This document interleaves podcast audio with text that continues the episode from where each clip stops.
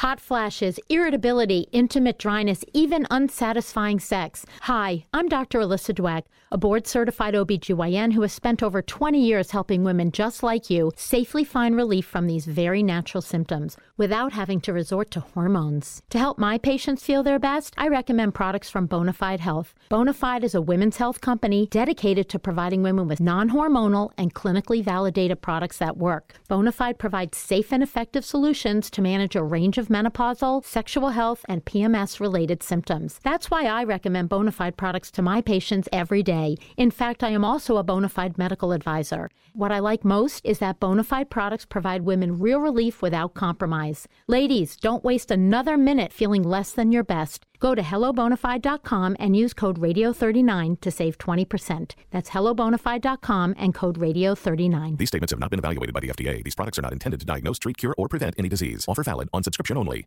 Te preocupas por la salud de tu familia y hoy un sistema inmunológico fuerte y una mejor nutrición son más importantes que nunca. Es por eso que los huevos Egglands Best te brindan más a ti y a tu familia. En comparación con los huevos ordinarios, Egglands Best te ofrece 6 veces más vitamina D y 10 veces más vitamina E, además de muchos otros nutrientes importantes, junto con ese delicioso sabor fresco de granja que a ti y tu familia les encanta. No son tiempos ordinarios, entonces, ¿por qué darle a tu familia huevos ordinarios? Solo Egglands Best. Mejor sabor, mejor nutrición, mejores huevos.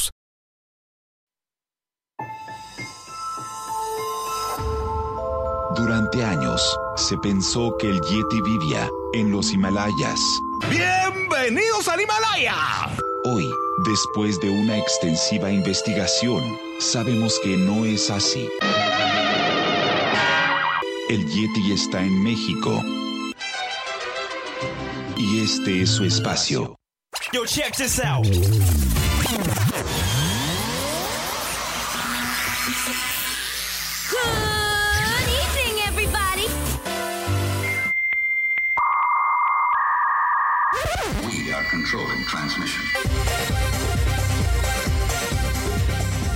Estás escuchando la nueva temporada de La era del Yeti.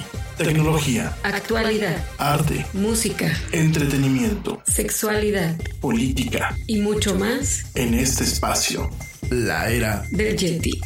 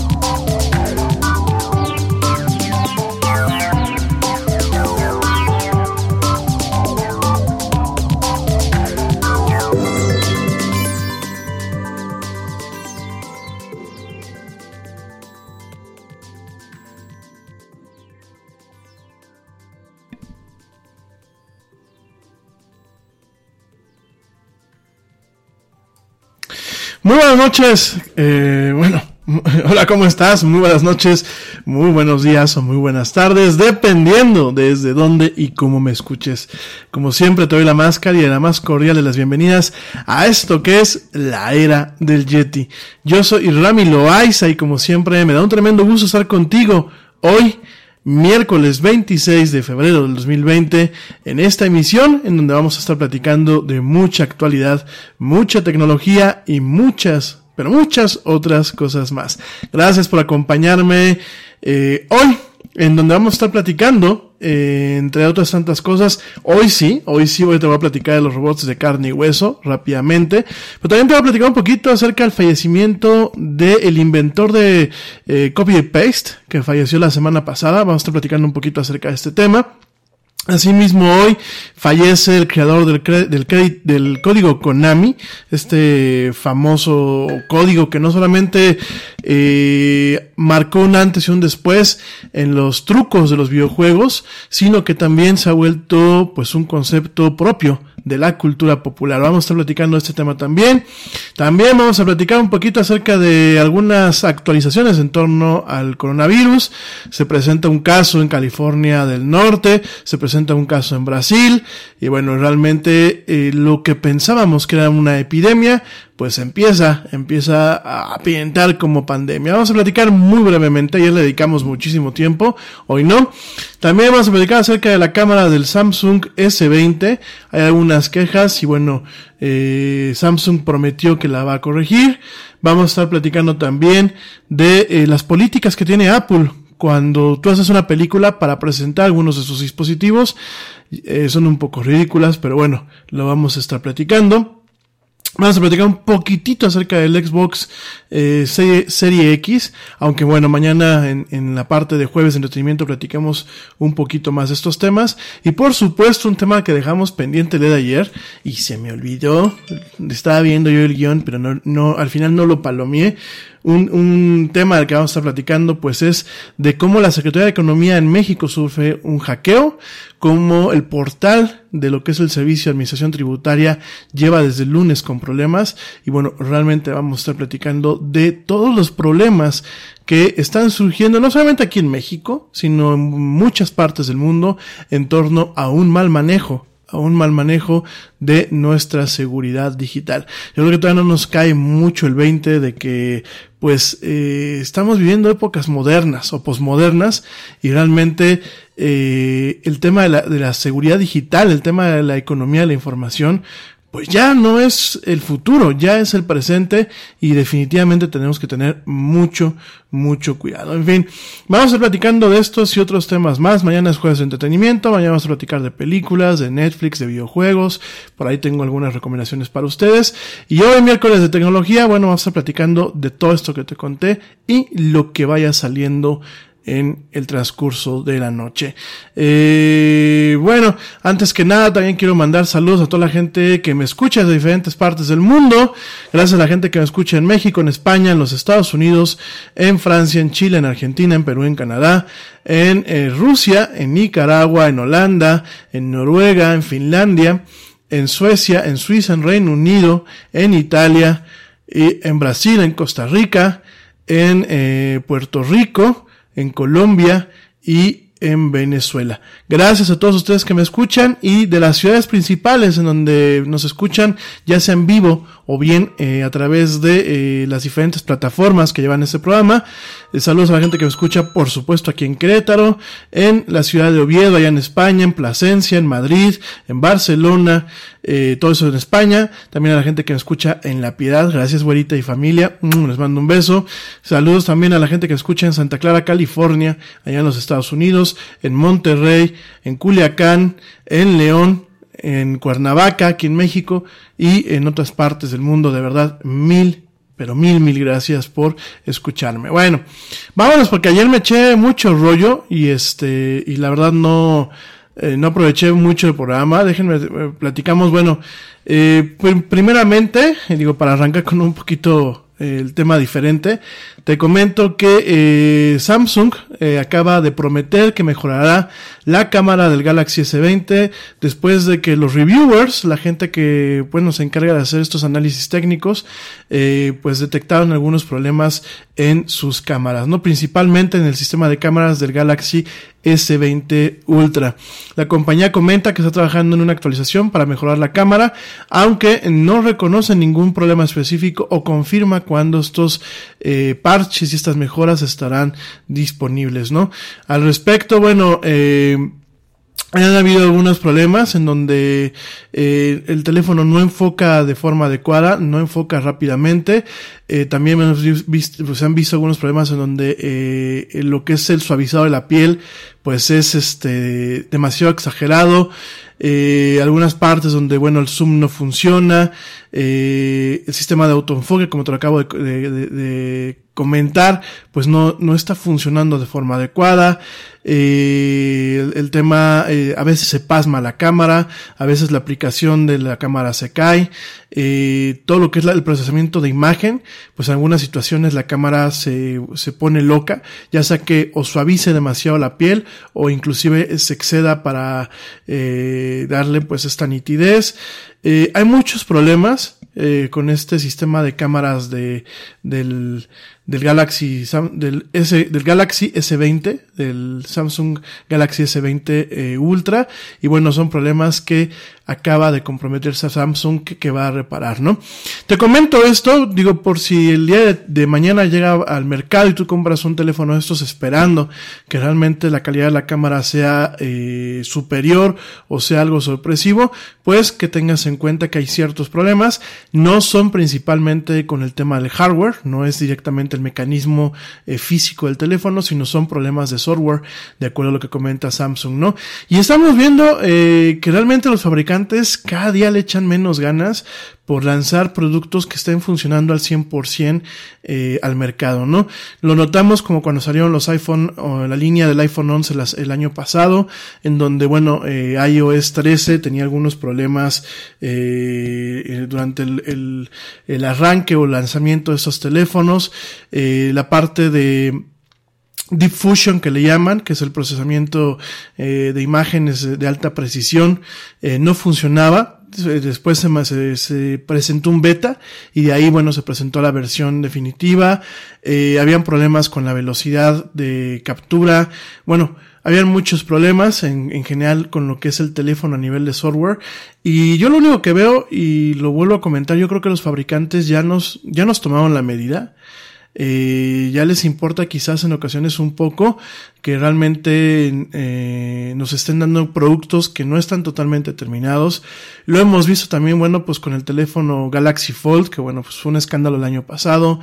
Eh, no sé la verdad, eh, real, realmente qué podemos esperar hoy en día de todo lo que es la industria de electrónicos y cómo muchas veces a nosotros... Te preocupas por la salud de tu familia y hoy un sistema inmunológico fuerte y una mejor nutrición son más importantes que nunca. Es por eso que los huevos Egglands Best te brindan más a ti y a tu familia. En comparación con los huevos ordinarios, Egglands Best te ofrece 6 veces más vitamina D y 10 veces más vitamina E, además de muchos otros nutrientes importantes, junto con ese delicioso sabor fresco de granja que a ti y tu familia les encanta. No son tiempos ordinarios, entonces, ¿por qué darle a tu familia huevos ordinarios. Solo Eggland's Best. Mejor sabor, mejor nutrición, mejores huevos. Nosotros como usuarios nos está tocando pues, realmente ser los conejillos indias, ¿no? Eh, no me parece cuando realmente hay programas para poder hacer ese tipo de pruebas.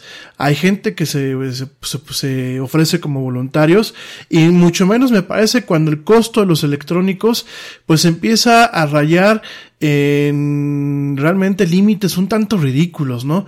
Un teléfono que cuesta más de mil dólares, miren, pues, eh, yo sé que vemos mucha gente que nos encanta la tecnología, yo sé que hay muchos dispositivos que pues en el día a día a lo mejor desquitan su precio, pero igual me parece un tanto excesivo, ¿no? Y lo que, lo que, lo mínimo que uno espera cuando tú estás adquiriendo un aparato de estos es que funcione no a la perfección, lo que le sigue. Entonces, este, nos encontramos con muchos problemas. Por ejemplo, en el caso de los iPhones, pues son teléfonos que todavía siguen siendo bastante frágiles, que aunque Apple promete que los cristales son resistentes, que no se rayan, pues prácticamente ni con un estornudo, etc, etc, etc, seguimos viendo productos que llegan eh, con defectos que no son tanto de fábrica, porque yo entiendo que a lo mejor de un, de un embarque o de un lote de 100, pues a lo mejor haya uno que tenga defectos, ¿no? Lo que me empieza a preocupar es que son defectos generalizados en temas de hardware. Eh, por ejemplo, el tema de los rayones. El año pasado yo lo leía con los iPhone 11. Eh, había gente que llevaba un día con el teléfono y ya presentaba rayones la pantalla, ¿no? Y a lo mejor muchos de nosotros podemos decir en una primera instancia, pues es que es la forma en la que tú, utilizas el teléfono, ¿no? Está claro que hay algunos lotes de iPhone cuyas pantallas, que en teoría son Gorilla Glass, que es este material eh, de alta resistencia de Cormic, em, pues que no se rayan fácilmente. Había gente que decía es que me lo, me lo guardé en la bolsa de la camisa y se rayó, ¿no? Y eran unos rayones que si bien algunos de ellos eh, parecía que aparecían, valga la redundancia, eh, en lo que era la capa oleofóbica de estos teléfonos, de la pantalla de estos teléfonos, pues de todos modos es muy molesto que si tú estás pagando por un teléfono bastante costoso, no quiero decir caro, sino bastante costoso, tengamos estos problemas, ¿no? En el caso de Samsung, pues es una tras otra, tras otra, tras otra, tras otra. Esperemos que la empresa coreana, a pesar de los retos que está experimentando hoy en día y a pesar de toda la, eh, la crisis que le puede venir, eh, pues ahora sí que a partir del tema del coronavirus, esperemos que realmente empiece a hacer las cosas bien con sus aparatos, porque creo que los consumidores y sobre todo en estos tiempos de tanta incertidumbre, nos merecemos que si ya estamos haciendo un gasto de mil, mil trescientos, mil quinientos dólares por un aparato de estos, lo mínimo que merecemos es que funcionen más allá de la perfección. Eso por un lado. Y por otro lado, yo creo que tanto en Estados Unidos como en México tenemos que empezar a replantearnos, y bueno, en América Latina, tenemos que empezar a replantearnos leyes de protección al consumidor muy similares a las que se manejan, por ejemplo, en la Unión Europea, en donde por ley todo lo que se vende en la Unión Europea tiene mínimo dos años de garantía. Creo que en México va siendo hora y en Estados Unidos de que realmente a los fabricantes se les sometan a este tipo de legislación, en donde uno de estos aparatos, si se vende, tenga dos años de garantía por parte del fabricante. Es muy molesto llegar a que se termine el año y ya tu teléfono o tu computadora o tu dispositivo ya está acumulando problemas. Y se vuelve mucho más molesto, sobre todo cuando eh, es parte, yo entiendo, es parte del consumismo y parte del capitalismo, que muchos de estos teléfonos tú tengas que comprarles una cobertura especial para poder alargar sus vidas muchas veces. En el caso de los iPhones, siempre lo he dicho, en el caso de todos los dispositivos de Apple, siempre lo he dicho que es una buena inversión el Apple Care. Sí, concuerdo totalmente, lo sigo manteniendo. Sin embargo, pienso yo que es hora de que las instituciones que realmente protegen los derechos de los consumidores empiecen a presionar con el tema de extender la garantía eh, por ley.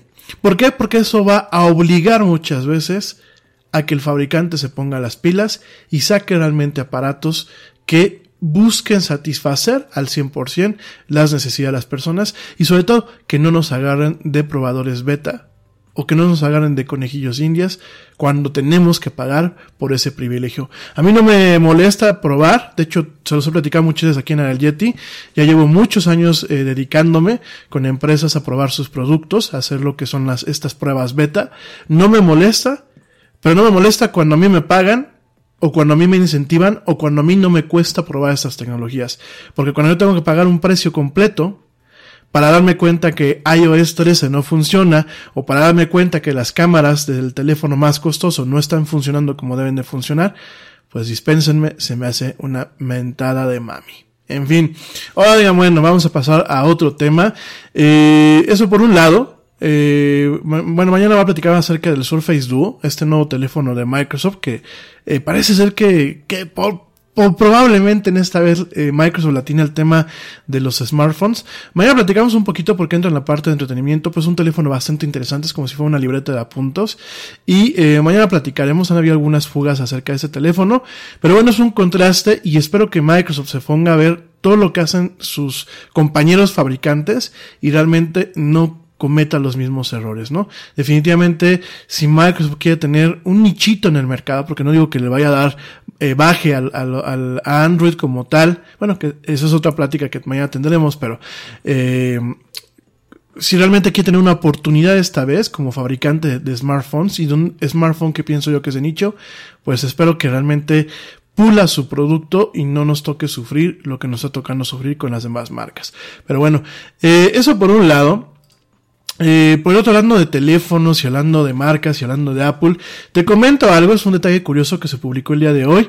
Eh, resulta que el director de Knives Out, este, esta película que bueno, ya está disponible para ver en streaming y, que en su momento estuvo, eh, pues, eh, candidateada para los Oscars, esta película de Knives Out, eh, comentó el director Ryan Johnson, que también fue el director de The Last Jedi, que Apple no permite que los eh, villanos en una película utilicen iPhones. Fíjense nada más. Es muy curioso. Hoy en día, aun que tú tengas que pagar por el derecho de poder utilizar eh, ciertos dispositivos en las películas, aunque bueno, hay que, eh, muchos eh, se, hacen acuerdos de product placement, en el sentido de que bueno, yo eh, no te cobro los teléfonos, y es más, te regalo teléfonos para todo lo que es la producción y te regalo los teléfonos que van a aparecer en la pantalla. Obviamente les estás dando un product placement, los estás mostrando, les estás haciendo una, una, una publicidad gratuita, pero en el caso de Apple, Apple tiene lineamientos muy claros, ¿no? Y uno de esos lineamientos es que los villanos no pueden utilizar iPhones enfrente de la cámara. Fíjense nada más, ¿no? Eso lo comentó Ryan Johnson en una entrevista con Vanity Fair, en donde él bromeó que, bueno, pues esta información en algún momento podría generar spoilers en películas de misterio, revelando, pues, quiénes son los buenos y quiénes son los malos, ¿no? Sencillamente fijándose en quién sí trae un iPhone y quién no trae un iPhone, ¿no? Eh, en este sentido, pues él comenta que cada director tiene un, villano en su película que debe de en ocasiones ser pues un secreto hasta que te quiera asesinar, ¿no? Y que en este caso, bueno, pues el que él comenta que los villanos no pueden utilizar iPhones porque Apple lo prohíbe, pues bueno, será cuestión de observar quién tiene el iPhone y quién no, o quién tiene un teléfono Android para saber quién es el malo de la película. Eso lo comentó Ryan Johnson y eh, realmente, bueno, son una, hay un control por parte de Apple de cómo sus productos se muestran en el cine, en las, en las películas y en la televisión. Eh, en este caso, bueno, hay un, hay un manual en donde dice que eh, sus productos solamente deben de utilizarse en la mejor luz o en la mejor manera, en un contexto o manera que refleje favorablemente eh, en la marca de Apple Inc., en lo que es la marca como concepto y en los productos, ¿no? Entonces, eh, esto es muy, eh, muy, muy, muy interesante porque realmente pues es parte de, de cómo funcionan las marcas. Y yo lo quiero dejar muy claro, muchas veces uno, uno piensa, sobre todo en las pymes aquí en México y en otros países, piensan que la marca es un logotipo, piensan que solamente pues se contrata a alguien, te hacen un, un logotipo, que yo otro día lo veía, y aquí en México eh, hay, hay, gente que está haciendo logotipos por 800 pesos, que es más o menos el equivalente a 40 dólares, a mí me parece una mentada de madre, me parece una falta de respeto al trabajo, pero pues bueno, cada quien este, regala su trabajo, lo cobra como quiere, lo malo es que obviamente eso deprime el mercado, porque pues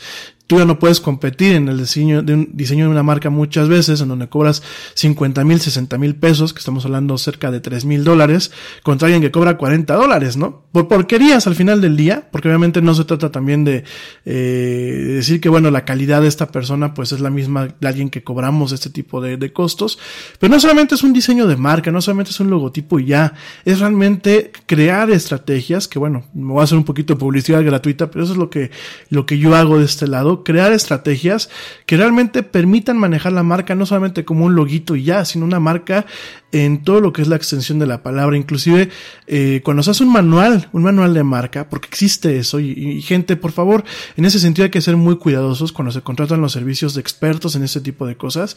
No solamente ese es el diseño de un loguito, se tiene que hacer un manual de marca y el manual de marca indica no solamente cómo se utiliza el loguito y la, y la marca en general en ciertas circunstancias visuales, sino también especifica en muchos aspectos cómo y bajo qué contexto se debe usar la marca. Es decir, eh, y, de verdad lo que les voy a decir, a lo mejor es una exageración, pero nos ha tocado ver ese tipo de casos, ¿no? No faltará quien se le haga muy curioso ponerle su marca a un papel de baño. Y la connotación se vuelve, se vuelve netamente negativa, ¿no? Ahora, eso no significa que no te puedas anunciar en un baño, ¿no? Hay métodos para anunciarte en un baño, pero no en un papel de baño. Bueno, salvo que fueras el presidente de México, ahí se aplica que te anuncies en el papel de baño, ¿no? Porque bueno, lo representa. Pero en general, fíjense nada más, y aunque a mucha gente le puede parecer quisquilloso el que Apple tenga ese tipo de precauciones y diga, no, no pueden usar mis computadoras y teléfonos los villanos en una película o en una serie de televisión, esto es muy importante porque mantiene una imagen de pureza, de claridad y un tema aspiracional de sus productos. Yo me acuerdo que cuando he visto las computadoras, las MacBooks, yo rara vez he visto que un villano las esté utilizando. Sin embargo, por ejemplo, en series como CSI, en series como Criminal Minds, en series como eh, The Mentalist, ese tipo de series de, donde son, el, se les llaman en inglés eh, Crime Procedural Series o Police Procedural Series. ¿Por qué? Porque hay un procedimiento de donde inicias con eh, un crimen e inicias con y sigues con un paso, un, una serie de procesos en donde se encuentra el culpable. Pues yo nada más he visto que siempre la policía es quien utiliza estas, este tipo de herramientas, ¿no? Cuando nos ha tocado ver un criminal, siempre utiliza máquinas sin marca, o máquinas que realmente no son de la marca Apple, ¿no? Entonces esto es muy interesante, esto no es nuevo, realmente eh, viene desde el 2002, inclusive eh, todos los toda todos los héroes en la cesta de 24 eh, donde salía Jack Bauer, este Kiefer Sutherland, todos los buenos utilizaban Macs y los malos utilizaban Windows, ¿no? Entonces, realmente esto eh, es muy interesante lo que está pasando, el, el, manejo de las marcas. Realmente, amigos míos, a, a, ti que me estás escuchando, tú quieres lanzar una marca al mercado, así sea de un negocio chiquito, acércate a los profesionales, acércate a alguien como un servidor. Y realmente todo ese tipo de cosas, eh, hasta decirte, dónde sí va, dónde no va, cómo va en un evento, cómo van en la cortina, eh, en, el, en la alfombra roja un evento, ven que tienen estas paredes logo donde vienen los diferentes logos, cómo se maneja ahí, eh, cómo se maneja en las cajas, cómo se maneja hasta en las playeras. Porque de nada sirve que tengas un logo bien diseñado, mal puesto en una playera, porque no supiste ordenarle a la gente que te va a imprimir las playeras cómo se ve mejor tu logo en base a un estudio y a un análisis que obviamente viene muchas veces de la persona que diseñó esa marca, ¿no? Además de que, bueno, hoy en día tenemos muchas herramientas para que no solamente tengas una marca que te guste, sino que a nivel neurológico esta marca realmente tenga las mejores oportunidades de tener éxito en el mercado. Pero bueno, ya me hice un poco de publicidad. Bueno, pues para eso también es el, la del Yeti. Si pues bueno. Oigan, antes de irme un corte, te comento que el creador del Konami Code, de este código de videojuegos, tristemente falleció, dejando, bueno, pues una, una legacía, una herencia que eh, va más allá de las tres décadas.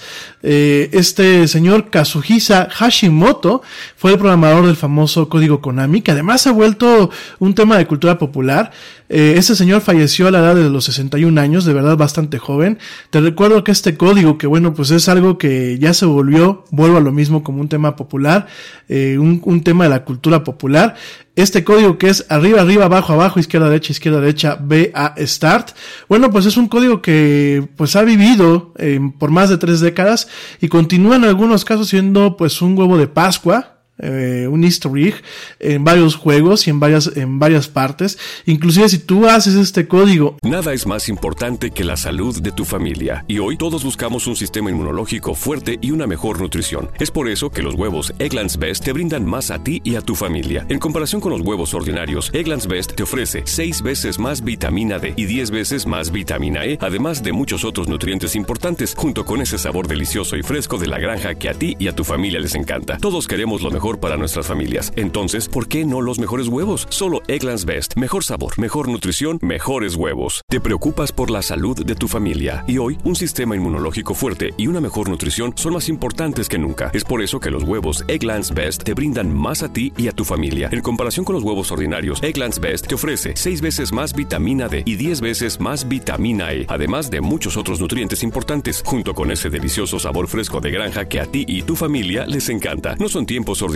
entonces, ¿por qué darle a tu familia huevos ordinarios? Solo Egglands Best. Mejor sabor, mejor nutrición, mejores huevos. En la página principal de Google, hazlo introdúcelo para que, bueno, pues veas la sorpresa que tiene Google.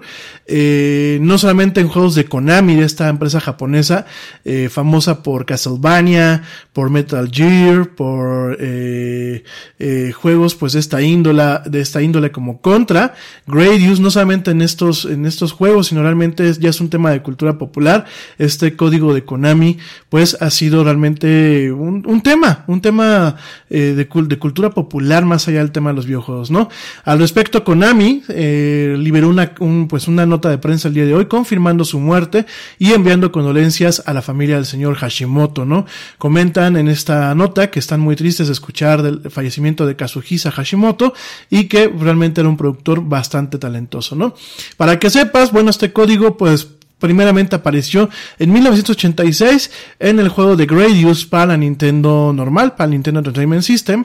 Este código, bueno, pues eh, permitía que uno tuviese diferentes poderes, haciendo más fácil el juego, ¿no? Hashimoto originalmente creó este código, este código de cheat o cheat code, como se dicen en inglés, porque sentía que el juego era demasiado difícil eh, para jugar y esto se dio cuenta mientras lo desarrollaba, ¿no? Por supuesto, bueno, pues este juego no fue el único que tuvo este código. Más adelante en el juego de 1988, muy popular, el de Contra, esto donde son los dos soldaditos en contra de los, eh, de los aliens, que bueno, en, en, en Japón se llama Super Robot Rector. en 1988, bueno, pues este código le daba a los jugadores 30 vías adicionales si lo ponían en lo que era la pantalla del título, ¿no? Después aparecieron otros juegos de Konami, por ejemplo, como en el juego de 1991, eh, Mutant Ninja Turtles 3, o las Tortugas Adolescentes Mutantes 3, eh, de Manhattan Project, también en los juegos de Dance Dance Revolution, y en Metal Gear 2, eh, Metal Gear Solid 2, Sons of Liberty, asimismo como en el juego del 2010, Castlevania Lords of Shadows. Este código, pues bueno, además de todo, apareció en juegos de Nintendo, como el primer Mario Party, eh, dice, dice la güerita hermosa que ese código hizo que, que su prometido la amara más. Pues, pues sí, realmente sí. Yo creo que este, el Yeti viene con el código integrado y sí, cuando me dice, me dice la güera, el código Konami, el código Konami, dije, ay, adoro más a la güera, te mando un besote mi vida, un besote grandotote, y de verdad sí, ese es el código Konami que ha aparecido, bueno, en el Mario Party, ha aparecido en Bioshock Infinite, en Borderlands 2, eh, inclusive en juegos más recientes como Anthem, eh, también ha aparecido, en donde si tú metes este código en la pantalla principal, habrá algún cambio en, lo que es el soundtrack del juego. En Fortnite, eh, el código, bueno, pues permite que se accede a un juego de Space Invaders, eh, antes de que salga el capítulo 2 y eh, algunas partes donde también aparece el, Konami Code en general. Bueno, hasta en Netflix, mi gente, fíjense, hasta en Netflix aparece el Konami Code. Eh, inténtenlo poner en Netflix y eh, se llevan una sorpresa. No se las voy a echar a perder, pero de verdad eh, es bien interesante cómo se ha vuelto un tema de de cultura popular. Déjame te doy una, una lista muy rápida eh, de los juegos en donde aparece. Bueno, en todos los juegos de Gradius, este juego de las navecitas que son muy, muy simpáticos, incluyendo aquellos que son eh, la versión de Parodius, que bueno, si no han tenido chance de jugar Parodius, eh, descárguense un emulador, bájense una ROM, eh, ya después les explico cómo funciona todo esto y échenle un ojo porque son juegos demasiado graciosos y aunque están totalmente en japonés, a mí me encantan. Eh, en toda la serie de Gradius, estas navecitas aparece, en las series de Contra también aparece, hasta en el último Super Contra. Eh, te recuerdo que en Japón se llama Probotector, la serie Contra se llama en Japón Probotector. En Castlevania aparece en Lords of Shadows, en Harmony of Dissonance, en Chronicles y en Bloodlines. No aparecen en otros juegos más populares. En todos los juegos de las tortugas ninjas, desde los de Game Boy hasta los de la Nintendo, aparece. Inclusive en el juego de Xbox que salió hace algunos ayeres, también aparece este código eh, Konami. En los juegos de Dance Dance Revolution, eh, esos de baile, también aparece principalmente en los de PlayStation, inclusive también en los de Arcadia, aparece. Echen un ojo, digo a la gente que le encanta este juego. En los Metal Gear eh, también aparecen los de Sons of Liberty. En Snake Eater también aparece. En Guns of the Patriot, en, el juego 4, también aparece. De hecho, en, en, Guns of the Patriots, tú lo ejecutas cuando estás eh, combatiendo contra Crying Wolf. Eh, que ya es uno de los últimos jefes. Si tú lo, eh, metes este comando, eh, te permitirá ver en dónde se encuentra ubicada esta jefa o este jefe. En Metal Gear Rising Revengeance, cuando tú metes este código, permite que los niveles más altos de dificultad aparezcan. En otros juegos de Konami, bueno, en Batman Returns, en Bitmania, en Crisis Force, Dead Junior, Romania, Frogger, eh, inclusive Frogger para el iPhone también tiene su código, eh, Silent Hill, eh, Tiny Toons Adventures, Yu-Gi-Oh, Top Gun, bueno, en todos esos aparecen, ¿no? En juegos que no son de Konami, pero también aparecen en Bioshock Infinite, en donde, bueno, permite que tengas el modo más difícil, que es el modo 1999, en Borderlands, en Final Fantasy VI Brave New World, en Just Dance, en Grand Theft Auto Online, eh, en League of Legends, en The Escapist, en Mario Party 1, en Ninja Gaiden, en Ratchet and Clank, y bueno, fuera de, fuera de los videojuegos también aparece, ¿no? Eh, ¿En dónde aparece? Eh, en el código, eh, si tú lo pones en Netflix, hay una, hay algún, algún, algunos, este, algunas cosas curiosas. En otras versiones de Netflix se resetea lo que es la aplicación. Eh, en la página de BuzzFeed eh, ocasiona que aparezcan ciertas pelotas en la pantalla. En Overwatch, bueno, hay algo que es una sorpresa también. En Google Hangouts, eh, permite que cambie este el background, el fondo de la conversación. Si tú le, recitas el código a Siri, eh, sí te dirá tres cosas, cheater, nerd o me estoy mareando. Eh, Alexa eh, te dirá que eh, el modo de Super Alexa está activado. Eh, en iOS, eh, en, una, en, algunas aplicaciones hacen que cambien los fondos. En la página de iFixit, bueno, tiene algunos efectos. Por supuesto, en Google, dense una vuelta. Es, muy simpático cómo funciona el, el, código de Konami. Y también ha aparecido, pues, en diferentes eh, programas y música, ¿no? Por ejemplo, en algunos discos han hecho mención a este código. Eh, la banda, por ejemplo, los Deftones, referencian el código Konami en su, en el título de su una pieza instrumental de su álbum debut del 2006 Saturn, Saturday Night Wrist en donde bueno pues hay un, un track que se llama UUDD LRLR Select Start eh, eh, como parte de, de Play eh, también hay una, en, en, ese álbum también aparece esta, esta, esta melodía. En eh, la película Wreck-It Ralph de Disney y de Pixar, eh, cuando le dicen que a King Candy que ponga el código eh, de Konami en, un control para abrir un, pasaje especial a eh, lo que es el, el juego de Soga Rush, eh, también apareció en algunos animes, en Helsing Ultimate en el manga y en la película también este aparece el código. Eh, inclusive, bueno, eh, hay un juguete para preescolares eh, de Fisher Price, que es un control en donde, bueno, cuando se mete este código, el juguete prende y apaga las luces y, y prende y, hace tonos diferentes.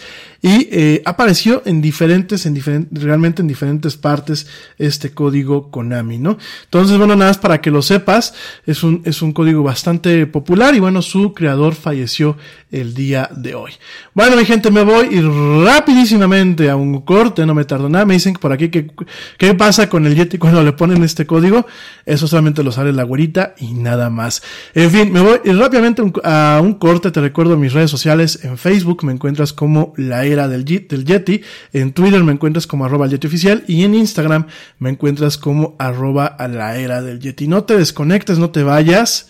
Seguimos en esto que es la era del Yeti. No me tardo.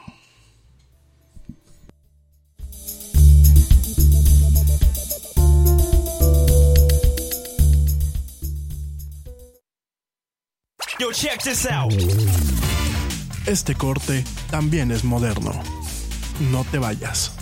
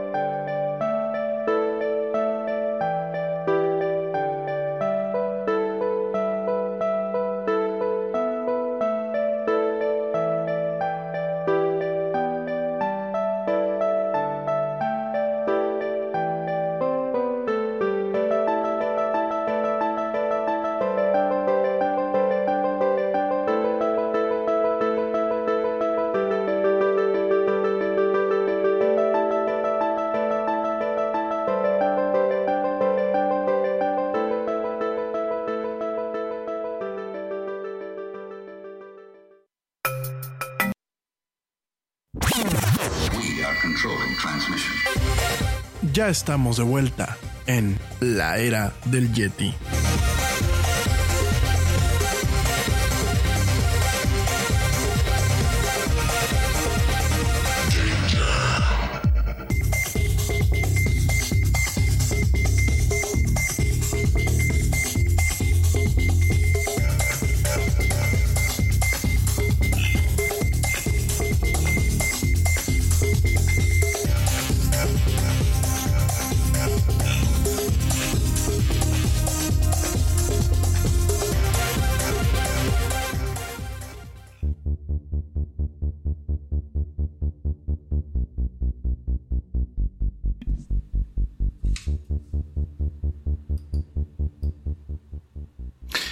Ya estamos de vuelta en esto que es la era del Yeti. Saludos a toda la gente que me escucha.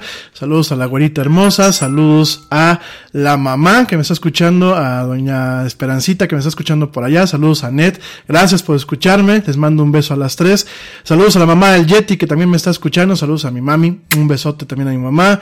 Saludos también a Lulu Chávez que me está escuchando. A Don Chano que ya tenía rato que no me demandaba señales de vida. Saludos hasta Chicago allá en Illinois, al buen eh, Don Chano, espero que se encuentre muy bien, a Don Chano, a sus nietos y a su señora, que bueno, dice que ahora sí están todos reunidos escuchándome, de verdad, muchísimas, muchísimas gracias, saludos también a Ernesto Carbó, a Pablo Marín, a George de Negre, que bueno, pues son parte del equipo de eh, honorario del área del Yeti, gracias de verdad. Saludos a Fernando Martínez, a Margarita eh, Ocampo y a José Luis Camacho que también me están escuchando, ya me dejaron por aquí recadito. Gracias de verdad a mi amiga Moni Castillo, de verdad también muchas gracias. Saludos a mi amiga Gina, a mi hermanastra malvada. Hermanita del alma, te mando un besote, mi Gina. Gracias por escucharme. También saludos a Hugo Rubalcaba, a Juan Carlos Romo y a Luis I am yo soy, que bueno, pues por supuesto que siempre también me están escuchando. Gracias, de verdad, que desde, ya te dicen que ya tenía rato que no mandaba saludos, sí, desde que empezó el año no mandaba saludos así personalizados, más que obviamente al, al círculo más cercano, pero bueno, ya tengo aquí una listita y se los prometo que voy a ir desahogándola poquito a poquito. También saludos a mis amigos eh, que me escuchan en Colombia, ya por aquí veo que me mandan un mensajito a través de Instagram, gracias por escucharme hasta por allá, y eh, gracias de verdad a toda la gente que me suele dejar recados en el, en el Messenger. Bueno, no en el Messenger, en la página era del Yeti. Fíjense que yo no sé, eh, de verdad es que es ridículo que pues que supuestamente yo soy, bueno, no supuestamente, yo soy el experto, ¿no? Pero realmente eh, dispénsenme que a veces eh, no son los cambios que hace Facebook, en su momento, pues funcionaba que tú eh, me mandaron un mensaje, me aparecía en mi Messenger. Ahora no, ahora directamente aparece en la aplicación de, eh, de ¿cómo se llama? De, eh, de, de, Pages en el teléfono. Y en el caso, pues directamente de Facebook, me aparece en una pantalla totalmente especial, en lo que pues mucha gente todavía le seguimos llamando inbox. Ahí me sigue apareciendo, ¿no? Saludos también a Susi Flores Gasca, que también siempre me está escuchando. Saludos a Elgor a El Gordito. Gracias, El Gordito, por escucharme. Saludos también a, eh, a David Cepeda, que también por aquí anda. Gracias de verdad por saludarme. A Rebeca Huerta, a Paco Guillén Flores, que también este, nos escucha. Y bueno, en general a toda la gente que por aquí, por aquí estoy ahorita los recados que luego me dejan. Gracias de verdad por escucharme. Les prometo que voy a hacerme una listita y este y los voy a estar eh, saludando eh, de forma personal, ¿no? Eh, gracias, gracias, gracias. Saludos a, a, Ale Gaitán, a mi amigo y profesor y que fue mi maestro en su momento, Ale Gaitán en la carrera. Gracias también por escucharme. Saludos a mi amiga Adri, hasta allá hasta Vancouver. Gracias, este mi querida Clau Adri y bueno, saludos a eh, Luis Nieves. Gracias, gracias de verdad por también por escucharme. En fin, si alguien me falta, mándenme un mensajito, ahorita tengo abierta la, la, ventana del Facebook para saludar a todos ustedes. Eh, dice por acá que eh, este doña, doña Perita ya sabe que me peleé con Kalimba. Sí, fíjense que aquí en México en su momento, bueno, hay un, hay un muchacho, eh, que es un cantante muy famoso, que estuvo conmigo en la primaria, y aunque era más chiquito que yo, más chaparrito, porque yo siempre fui un poquito más alto, pues este, pues me agarraba mis cocolazos a mí y otro amigo que teníamos ahí en la primaria, porque era muy ágil, ¿eh? era como un changuito, digo, lo digo con todo el respeto, este, y bueno, pues era muy, muy, muy, muy, muy vaciado, porque pues imagínate ahí todo el grandulón, y bueno, pues ya me agarraban allá a, zapes con este, este chavo, el buen Kalimba, Kalimba Marichal, que es muy talentoso, ¿eh? de verdad es un, es un buen cantante, me parece que es un buen actor, eh, aparte es un chavo muy, muy talentoso porque es cantautor, sabe tocar varios instrumentos, y bueno, no creo que me esté escuchando, pero pues si alguien lo conoce, dígale que todavía me acuerdo cuando fue compañero mío en la primaria, ahí en tercero y cuarto de primaria, y bueno, me acuerdo que me agarraba mis cocolazos, pero siempre, siempre fue muy talentoso el buen Kalimba Marichal. En fin, oigan, eh, pues ¿qué creen? Vamos a platicar de otros temas, ya vamos a, dejar los saludos y eso. Eh, fíjense que eh, esta semana, nos amanecimos con la noticia. Bueno, aquí en México amanecemos con muchas noticias, ¿no? Siempre, ya todos los días es una aventura. Es una aventura de... Pues es, es, es, una aventura eh, aquí en México con este mal gobierno. De verdad es que... Bueno, no, no quiero aguarnos la noche, ¿no? Y sobre todo aquellos amigos que no son mexicanos, este, pues no creo que les importe mucho lo que está haciendo nuestro gobierno o deje de hacer, ¿no? Pero bueno, una de las aventuras con las que amanecimos esta semana es que la Secretaría de Economía, fíjense nada más, la Secretaría de Economía en México sufre hackeo un hackeo masivo que hasta la fecha tiene, eh, le ha ocasionado una suspensión de trámites. Fíjense nada más. Eh, la SE eh, sufrió una afectación en sus sistemas informáticos desde el fin de semana pasada, por lo que anunció la suspensión de trámites, ¿no? Esto, bueno, pues en el diario oficial de la Federación, que es el, el, el digámoslo así, el diario donde se publican las leyes y donde se oficializan las leyes en este país, eh, de la Federación, porque bueno, cada estado tiene su propio eh, diario, para la gente que vive aquí en Querétaro se llama La Sombra de Arteaga. Oh, un poquito más de cultura. Pero bueno, eh, fíjense que se publicó el día de ayer en la mañana en el diario oficial de la Federación, en el DOF, un acuerdo porque se suspenden eh, los trámites en el órgano por causas de fuerza mayor hasta nuevo aviso. Entonces comentan ahí que se consideran como inhábiles para todos los efectos legales los días comprendidos hasta que se publique un nuevo acuerdo, lo cual no ha pasado, por lo que en este periodo no correrán los plazos de los trámites seguidos ante la Secretaría de Economía y su órgano administrativo desconcentrado, la Comisión Nacional de Mejora Regulatoria, ¿no? Fíjense nada más. A través de un comunicado, bueno, pues además de todo el sitio oficial del gobierno mexicano, publicó que el pasado domingo 23 de febrero a las 10 y media horas se detectó un ataque cibernético en algunos servidores de la Secretaría de Economía. Sin embargo, comentan que la información de los usuarios, ja, no se vio comprometida. Ja. Entonces, este, eh, ellos comentan en este aviso que cabe destacar que la información sensible de la Secretaría de sus usuarios no se vio comprometida. Sin embargo, como medida de precaución, la Dirección General de Tecnologías de la Información solicitó a los proveedores el aislamiento de todas las redes y servidores. Eh, bueno, bien, no voy a entrar mucho eh, en estos, en esto, en estas cuestiones. Todos los plazos de los trámites que están en cursos, bueno, pues eh, quedan suspendidos hasta que se emita un nuevo acuerdo que renueve los mismos. Al día de hoy no ha habido un nuevo acuerdo. Eh, igual, cualquier trámite que se ingrese de forma física, como altas de empresas y eso, pues está suspendido. Y bueno, pues eh, cualquier duda la puedes hacer al 01800 083 2666 aquí, aquí en México, ¿no? Eh, ¿Qué representa esto? Miren mi gente, eh, yo no quiero ser el, clásico ave de mal agüero, ni quiero que digan, ah, ya va a empezar el Yeti otra vez con su rollo. Pero miren, lo voy a tener que hacer un poquito. Miren, eh, sigo pensando, y no solamente aquí en México, ¿no? Lo estamos viendo en Estados Unidos con la intromisión de los rusos en las elecciones, ¿no? Pero sigo pensando que no nos ha caído el 20, que estamos viviendo en un periodo posmoderno, y que realmente la tecnología de la información ya no es el futuro, mi gente. Ya es el presente. Cuando yo les hago mucho hincapié, les digo, por favor aprendan a utilizar sus teléfonos, por favor aprendan a utilizar sus computadoras, por favor infórmense sobre cómo funcionan las cosas, capacítense, da igual si tienen 15 años o da igual si tienen 60. De verdad, mi gente, inviertan en realmente entender cómo funciona todo esto. Y no me refiero a invertir en temas de dinero solamente. Eh, hoy en día, afortunadamente, hay muchos recursos que nos permiten eh, capacitarnos sin ningún costo. Inviertan su tiempo en aprender el uso, abuso y manejo de ese tipo de dispositivos. ¿Por qué? Porque yo se los voy a poner esta analogía. Para mí el agarrar un teléfono, agarrar una computadora, analógicamente se me hace como subirme un coche. Mi falta de pericia, concentración y cuidado puede ocasionarme no solamente daños a mí, sino daños a terceros. Y aquí están pasando los daños a terceros, mi gente. Lo que sabemos de buena fuente, eh, y por debajo del agua, sabemos que se les colaron a la Secretaría de Economía con algo que se le conoce como ransomware. El ransomware es un tipo de bicho, si lo quieren llamar así, que lo que hace es secuestra las computadoras y dice, o me pagas una lana o te borro todos tus archivos. Prácticamente así. Y ustedes me van a decir eso cómo funciona. Bueno, pues esa lana se paga a través de criptomonedas que no son rastreables. Y en el momento en que eh, te pagan ese dinero, lo que hace el hacker es, ahí te va una clave para que desencriptes todos los archivos, porque se encriptan los archivos, no se borran, se encriptan y puedas tú entrar a recuperarlos.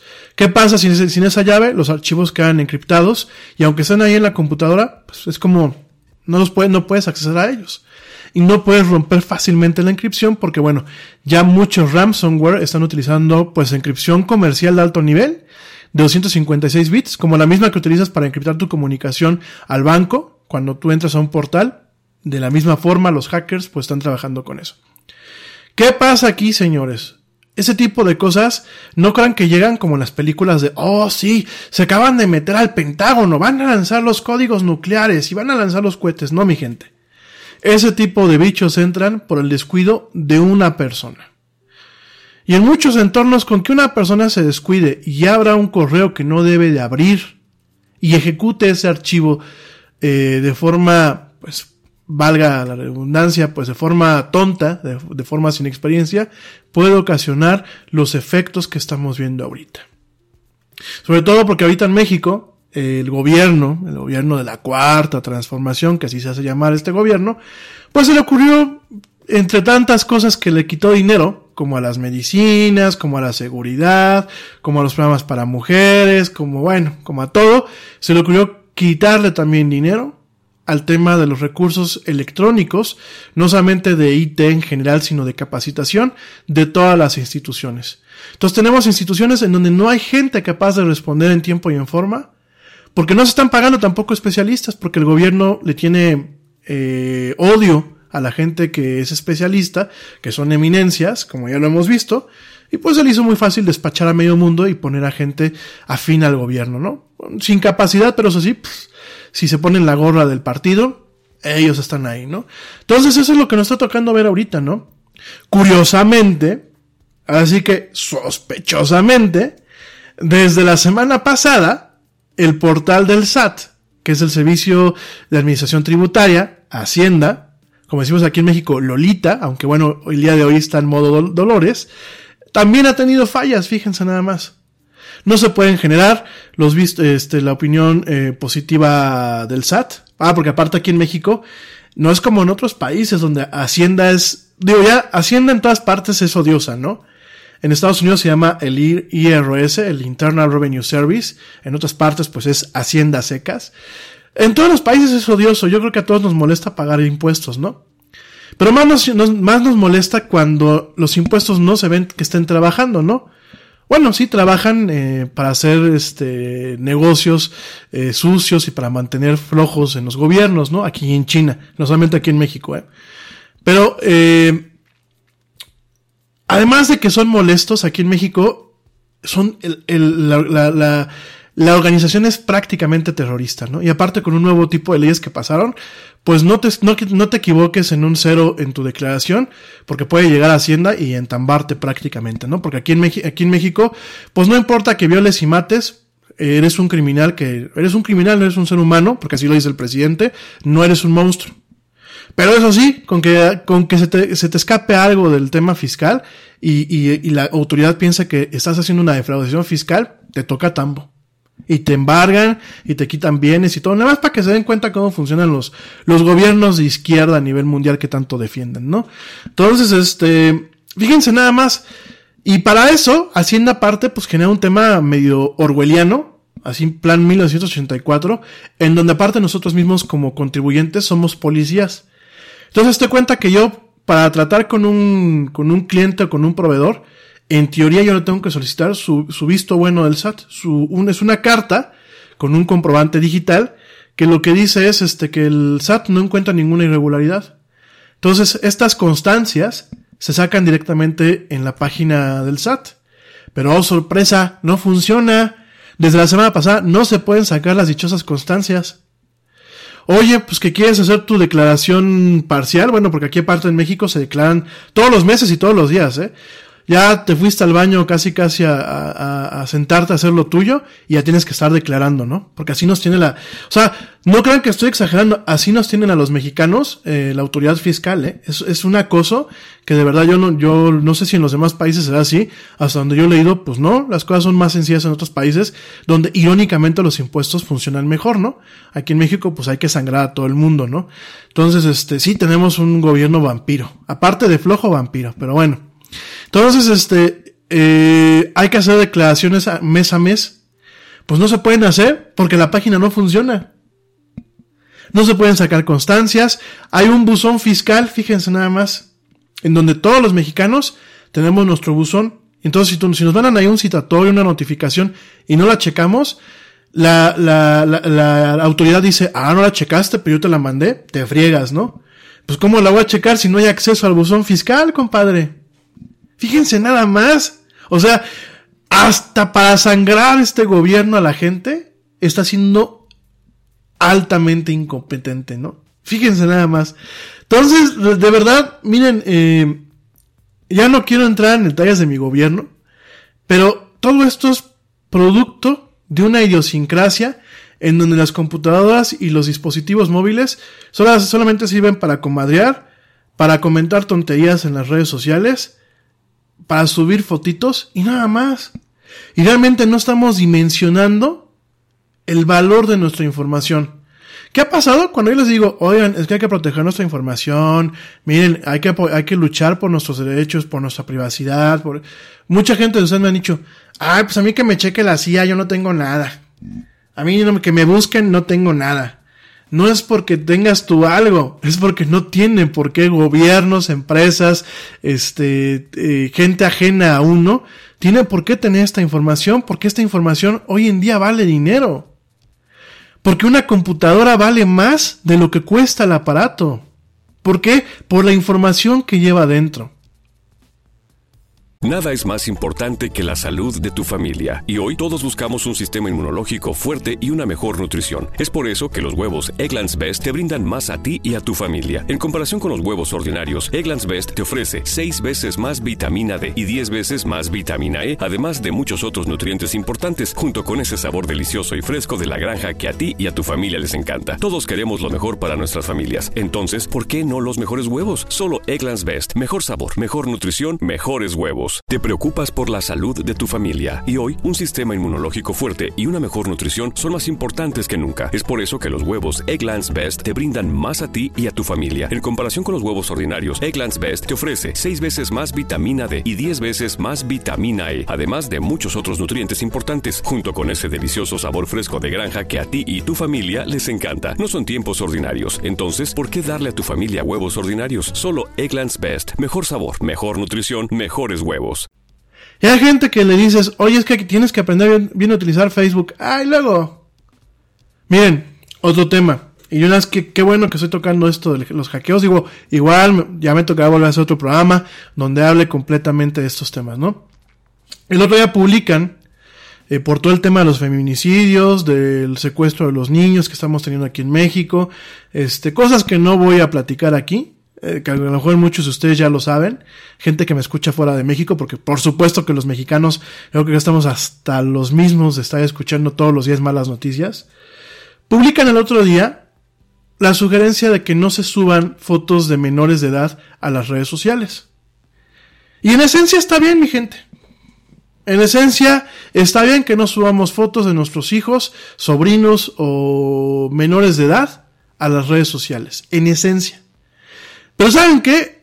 Eh, dispénsenme lo que les voy a decir. Es como el tema de vamos a prohibir las bolsas en los, en los comercios. Es como ya sé que tú eres demasiado marrano y la bolsa de plástico la, la, vas a tirar porque aparte de ser marrano eres ignorante, la vas a tirar en donde se te salgan los mismos, en donde te dé tu regalada gana. Como ya sé que tú no checas que tienes mil amigos de los cuales solamente te hablas con dos personas y no checas si los demás son de carne y hueso, si realmente el que dice tío Benito, pues es el tío Benito, o el tío Benito ya falleció hace años, o etc. Pues como ya sé que eres un descuidado, no subas fotos de tus hijos. Como tienes abierto tu perfil de par en par y no lo tienes bloqueado, pues mejor no subas nada. Y de verdad, mi gente, yo creo que no son las soluciones, amigos míos. Es como si dijeras, pues no sabes manejar, este, pues, eh, ¿sí me entienden a lo que voy? O sea, es como si digan, pues, es que, es que no sabes manejar, pero pues este, como no sabes manejar, pues vete por el carril de, de, baja velocidad para que no molestes a nadie, ¿no? O mantén las intermitentes todo el, todo el tiempo puestas, ¿no? O pon un letrero que, que diga, no sé manejar. No son las soluciones, mi gente. Las soluciones, y siempre se los he dicho, es aprendan a utilizar las cosas. Facebook, en primer lugar, tiene muchos mecanismos de seguridad para evitar que gente que no tiene por qué stalkearte o gente que no tiene por qué saber tu vida, sepa de tu vida. Segundo lugar, aquí hay un tema también de ya dejarnos este, este, esta onda que en su momento pues era la novedad, ¿no? Voy a tener una colección de amigos. Tengo mil amigos, soy bien popular y bien querido. Sí, güey, el día que te estabas muriendo, solamente fueron cinco a tu entierro, ¿no? Pero ya, ya quitémonos esa, esa tontería de los followers, de los amigos y de, y de los contactos. O sea, eh, genuinamente se los digo. Eh, ¿Tienen una cuenta en Facebook? Manéjenla para familia y amigos y verifiquen realmente que la familia y amigos que están ahí son a las personas que tienen, que tienen ganas de tener ustedes agregados ahí y que realmente esa gente exista. Porque ¿qué pasa? Luego, eh, es el caso, por ejemplo, del papá del Yeti, ¿no? El papá del Yeti abre una cuenta, se lo olvidan las contraseñas y vuelve a abrir otra cuenta. Lo de menos es que mi papá ya tiene cuentas muertas. Lo demás es que algunas de esas cuentas se le metan, la hackeen y la utilicen en contra de la gente que la tiene registrado. Y así pasa, mi gente, no solamente es exclusivo de mi papá. Me conozco a varios de ustedes que de pronto los veo tres o cuatro veces en, en mi Facebook y digo, oye, otra vez, es que se me olvidó la contraseña de la otra cuenta. Pues búscala, recupérala. Es que no tengo la cuenta de correo con que la di de alta. Oye, compadre, no se hace eso. Punto número uno. Punto número dos, lo que yo siempre les digo. ¿Van a agregar a alguien? Verifiquen realmente que es esa persona. Porque ahora les, les, ha dado a los, a los cacos, a los criminales, les ha dado por duplicar o por copiar los perfiles. Entonces de, pronto nos llega allí Brenda Esparza, ¿no? Ese es otro chiste que luego les platico, ¿no? Aquí en México. Brenda Esparza, ¿no? Y pues ves el perfil y dices, ah, pues es Brenda Esparza, le agregas, pues no, no es Brenda Esparza, es Brandon Mancera que se está haciendo pasar por Brenda Esparza y te va a pegar un susto. Y muchas veces uno dice, ah, pues es que es el tío Benito. Sí, pero el tío Benito se murió hace 10 años. ¿Quién, quién, quién se está haciendo pasar por esa persona? Entonces mi recomendación es, oigan, eh, van a agregar a alguien en Facebook o alguien les manda solicitud de amigo, mándenle un WhatsApp echen un teléfono. Tío, tía, ¿eres tú? Oye, ¿eres tú quien, quien, este, quien quiere, este, quiere agregarse? Pues órale, ¿no? O sea, este, eres tú, pues órale, si no, no, si no eres tú, pues no, no, no te agrego, ¿no? O sea, y depuren sus listas de, de contactos. A ver, ahí voy, espérenme, ya, veo que están haciendo aquí caritas. Instagram. Si ustedes quieren tener una cuenta pública en Instagram, para ver cuántos seguidores este, consiguen y ta, ta, ta, les pido un favor, no suban fotos sensibles. No pongan, estoy aquí con mi family en la playa, para que sepan los criminales que no están en su casa y se metan a robar. Si el Instagram exclusivamente lo quieren utilizar para contacto como en el Facebook, contacto familiar, bloqueen su cuenta. Y asegúrense que las cuentas que están agregadas sean las cuentas de sus, de sus seres cercanos, ¿no? Y aparte otro consejo que siempre les doy es, siempre en las pláticas familiares verifiquen que la persona siga teniendo su Facebook o sus cuentas. Porque es muy lamentable. Oye, tío, tiene rato que te agregué y no veo que no subes nada. Ay, mijo, pues es que yo perdí mi contraseña. Oye, pero sigues subiendo cosas. Pues no he de ser yo. Ay, espérate tantito, ¿no? Entonces, por favor, tengan mucho cuidado con eso. Vamos a empezar a tener realmente seriedad con el manejo de nuestros dispositivos, con el manejo de las aplicaciones, con el manejo de las redes sociales. Eh, lo que yo siempre les digo cuando voy a las escuelas a platicar con los chicos y con los papás en ocasiones es no hagan en las redes sociales los que ustedes no hayan en la vida real. No salgan a gritarle al mundo, me voy a ir de vacaciones, la casa se va a quedar sola. No, si no lo hacen en la vida real, o sea, si no lo hacen ahí fuera, no lo hagan en sus redes sociales, gente. Mantengan un sentido común. Eh, menores de edad en, en YouTube, fíjense que eso es un tema muy interesante. Ya también voy a platicar estos temas. Una vez más les recuerdo que papás eh, que quieren que vaya a platicar con ustedes a las escuelas o con sus hijos, eh, contáctenme. Ah, tenemos buenos planes, este, buenos, bonitos, no baratos, tampoco caros, pero bueno, si quieren que vayamos a tener pláticas y talleres y hagamos estrategias de seguridad con ustedes, eh, contáctenos. Aquí estamos. Y, eh, pero algo de lo que también platico muchas veces en las escuelas es menores en YouTube, yo no lo recomiendo. Creo que hoy en día es más peligroso. Creo que aunque digan, es que mi hija no tiene, no tiene seguidores, pero ella lo hace por gusto, yo creo que sigue siendo un tema peligroso, sobre todo por las redes de pederastría que existen en YouTube. Por esta parte que no se ha logrado regular. en gobierno, en países como México, eh, donde realmente no se cuenta con una división de seguridad digital, eh, tengan mucho cuidado. Eh, de verdad, por ahí, bueno, tengo, tengo una amiga que, pues sí, a mí me da mucho gusto ver que su hija hace sus programas en, en YouTube, pero ya siendo fríos y así como están las cosas, yo no los recomiendo.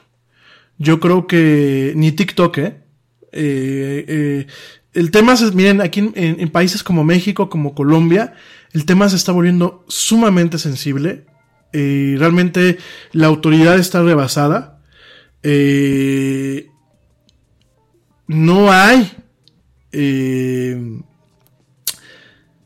no hay aquellos mecanismos que realmente le inspiren miedo a la gente que practica ese tipo de cosas, que bueno, eh, gracias, güerita hermosa, eh, realmente no hay un tema por parte de la autoridad donde diga, no hagas esto porque te voy a perseguir hasta el mismo infierno si es necesario, te voy a agarrar y te voy a castigar. No, aquí en México pues estamos con una ideología de abrazos no balazos y que los criminales son buena onda.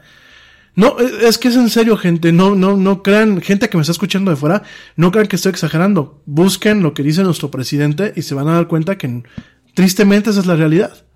Entonces, yo mi recomendación, y lo quiero dejar muy claro, es eviten que los menores tengan perfiles de Facebook, menores de 15 años, ya ni siquiera de 13, que es la legal, menores de 15 años, tengan perfil de Facebook, tengan perfil de Instagram, tengan perfil de TikTok y tengan perfil de YouTube.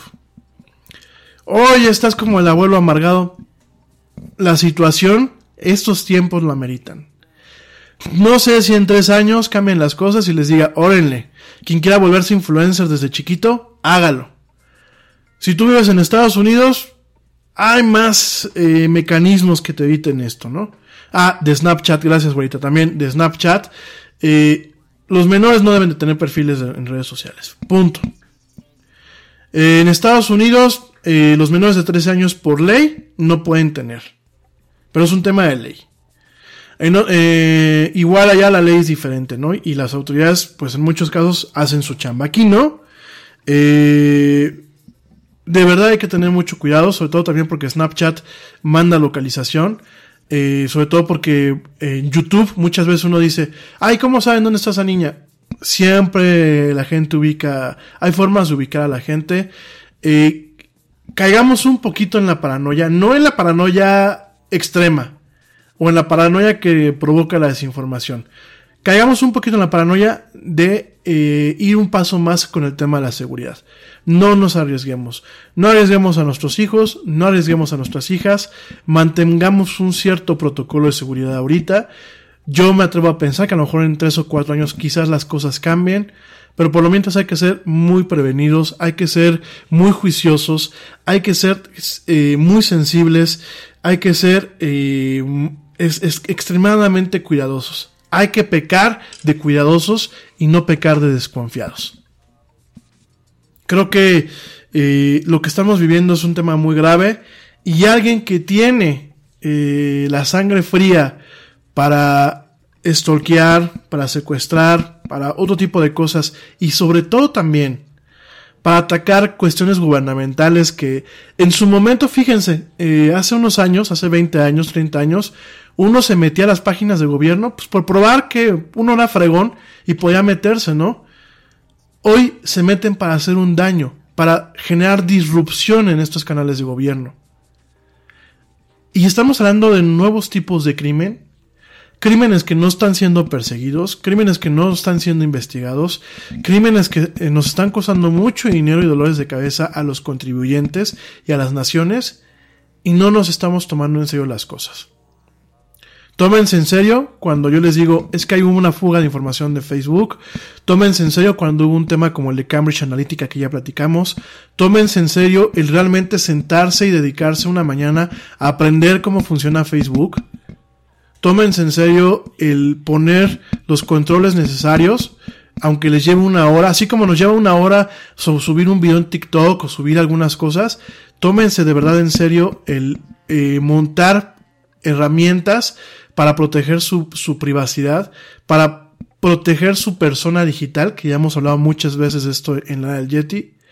tómense en serio el capacitarse, el informarse y realmente entender que la vida digital ya no es algo que es así de las élites o de los nerds o del futuro.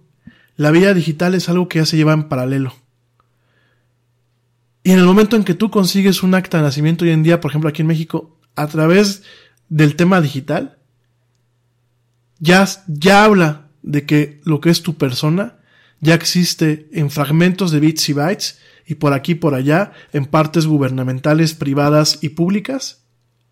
Información que el día de mañana puede afectarte a ti de una forma grave, a ti o a tu familia.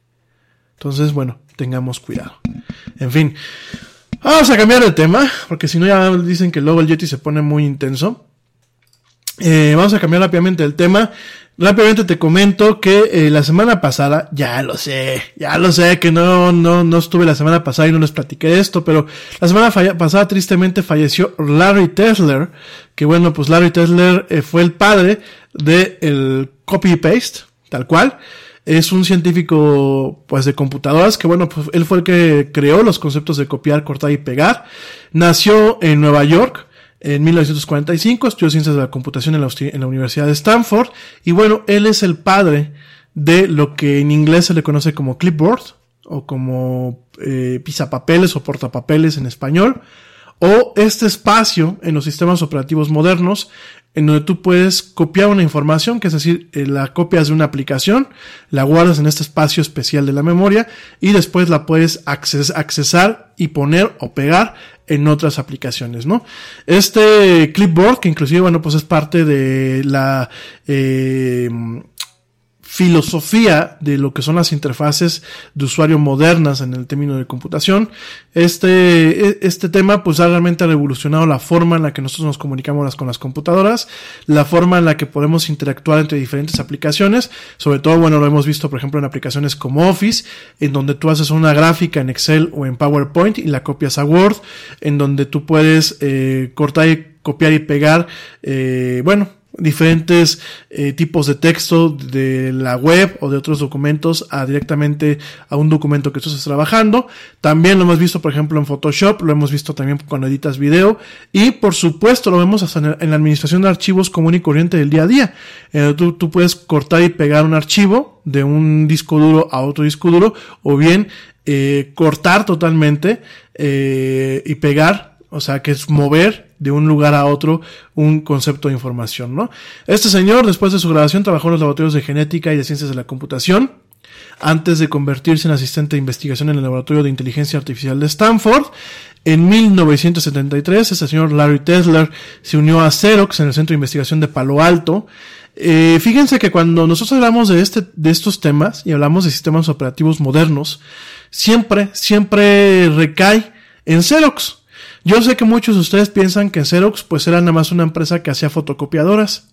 Pero no, Xerox en su momento se le atribuye la revolución en muchos aspectos de la experiencia de usuario moderna en las computadoras. Eh, la interfase de usuario gráfica, como la conocemos hoy en día, que es la interfase de ventanas eh, que se tiene y de menús que se tiene, por ejemplo, en Windows, en Mac OS, inclusive bueno, en Linux, este, este paradigma de computación, esta eh, metáfora de uso de un sistema computacional fue creada en Xerox. Así como usted lo escucha, fue creada en este centro de investigación de Palo Alto, en el parque. De hecho, se sabe, hay muchas leyendas en donde, bueno, eh, originalmente un, un, Steve Jobs joven y un Bill Gates joven estuvieron visitando este centro, conocieron algunos sistemas informáticos, ya les platicé en otro programa de del Yeti con más detalle todo esto, y de ahí crearon Windows y crearon eh, lo que es macOS. Eh, en su momento IBM tuvo una versión que se llamaba OS2, eh, que era un sistema eh, operativo también gráfico, el Amiga, el sistema de Amiga, que también ya platicaremos de las computadoras Amiga en su momento, y esto se debe a todo lo que Xerox en ese centro de investigación tenía, ¿no? Entonces, bueno, eh, en 1973, Tesla se unió a Xerox en el centro de investigación de Palo Alto, en el PAC, y desarrolló para su sistema que tenían eh, de ventanas y desarrolló sus ideas de cortar, copiar y pegar. Este instrumento eh, pues realmente fue algo que potencializó todo lo que son los editores de texto eh, modernos y también clásicos y también los primeros sistemas operativos, ¿no? Este desarrollo se hizo en el parque, pero bueno, Eh, te recuerdo que eh, tanto Apple y Windows eh, en su momento pues copiaron todo lo que estaba en, en este centro de investigación y curiosamente Tesla posteriormente trabajaría para Apple como parte de uno de los científicos que en su momento desarrolló los fundamentos de lo que hoy conocemos como Mac OS. Eh, Además de crear estos comandos que son básicos en la computación moderna, Tesla fue uno de los precursores del concepto llamado computación no modal, la cual básicamente significa que un programa no debería tener modos diferentes para introducir los datos, dependiendo si se tiene ratón, teclado u otro dispositivo para alimentar información, ¿no? Eh, de acuerdo al sitio personal de Tesla en internet, él y su colega Tim Motz desarrollaron la idea mientras trabajaban en el editor Gypsy, en los tiempos que trabajaban en el park, y bueno, Tesla, eh, creía mucho en la computación no modal. Cuando hablamos de computación no modal, eh, pues prácticamente es lo que estamos viendo ahorita, ¿no? Que tú puedes en una aplicación interactuar con el mouse y con el teclado de forma transparente, no tienes que eh, poner un comando que permita que ahora vas a manejar el mouse o poner un comando que, que indique que ahora vas a trabajar con el teclado, ¿no? Eso pasaba antes, en el pasado, si tú ibas a trabajar con el mouse tenías que cederle el control al mouse, ¿no? Eh, eso fue algo de lo que creó. De hecho, pues su sitio personal de, del copy-paste se llama eh, eh, No Modes, así se llama el, el sitio de Gary Tesler. Eh, la verdad que es una pena, es una pena que haya fallecido a sus 74 años. Eh, realmente dejó un legado bastante importante. En 1980 el Tesla se unió a Apple y trabajó hasta 1997 en donde llegó a ser jefe científico o jefe chief scientist. Eh, durante ese tiempo trabajó en varios productos para la Mac, como QuickTime, que es la parte que reproduce videos y multimedia, eh, la tableta Newton, que bueno, pues fue, digámoslo así, el, el abuelo o el bisabuelo del iPhone, eh, Lisa, eh, que una computadora, y bueno, eh, realmente él se le atribuyen muchos conceptos que damos eh, eh, por sentados, como lo que es cortar, copiar y pegar, como lo que es la papelera de reciclaje o el bote de basura, como lo son eh, minimizar y maximizar una ventana. Y bueno, después de que salió de Apple, trabajó en periodos cortos en empresas como Amazon, Yahoo, 23andMe, que es una, empresa que se dedica a, secuenciar el, el, ADN de las personas de forma privada. Y bueno, eh, tiene muchas patentes, el señor Gary Tesler, Larry Tesler, perdón, tiene, tiene muchas patentes en torno a, eh, pues lo que es, eh, los inventos que él hizo, las cosas que él en su momento eh, logró patentar, ¿no? Es un, un cuate que dejó un gran legado en el tema de la computación eh, de verdad es eh, alguien que, bueno, pues eh, deja muchas, muchas, muchas cosas en torno a, lo que hoy hacemos y deshacemos en las computadoras. Hay patentes de, de todo un poco, o sea, tiene inclusive él trabajó en, investigación de inteligencia artificial en su juventud él trabajó bueno qué te digo en muchísimas cosas y de verdad nos dejó un futuro, bueno, un presente, nos dejó un presente eh, bastante sencillo en el tema de computación, eh, gracias a todo el trabajo que él hizo. Entonces, bueno, pues descanse, descanse en paz, que esto pasó la semana pasada. Larry Tesler, papá del copy, eh, cut copy and paste, ¿no? En fin, oigan, eh, ¿cómo vamos de tiempo? Ya se nos está acabando el tiempo. Sí, ya sé que empecé tarde, ya sé que empecé tarde, por eso se lo estoy compensando. Eh, bueno, eh, rápidamente iba a platicar de, bueno, esto lo mandamos para mañana, pero me estoy aquí palomeando la agenda. Eh, esto lo dejamos para mañana también. Bueno, oigan mi gente, eh, rápidamente el tema de coronavirus, no voy a extender, nada más un par de cuestiones. Eh, la primera es que, bueno, ya empezamos a ver algunos de, algunos brotes en América Latina. En Brasil, desafortunadamente, se confirmó un caso. En Estados Unidos, en California del Norte, se confirma otro caso más. El impacto que puede llegar a tener el coronavirus, pues ya está siendo un poco preocupante. El impacto económico, bueno, pues tenemos el segundo día, no, perdón, el tercer día eh, con las bolsas eh, totalmente por los suelos, las bolsas, eh, los mercados de valores. Hoy en la hora de la comida platicaba con los papás del Yeti y me, me decía mi papá, y bueno, ¿por qué están asustados los, las, las bolsas, no? Los grandes capitales, ¿por qué están asustados, no?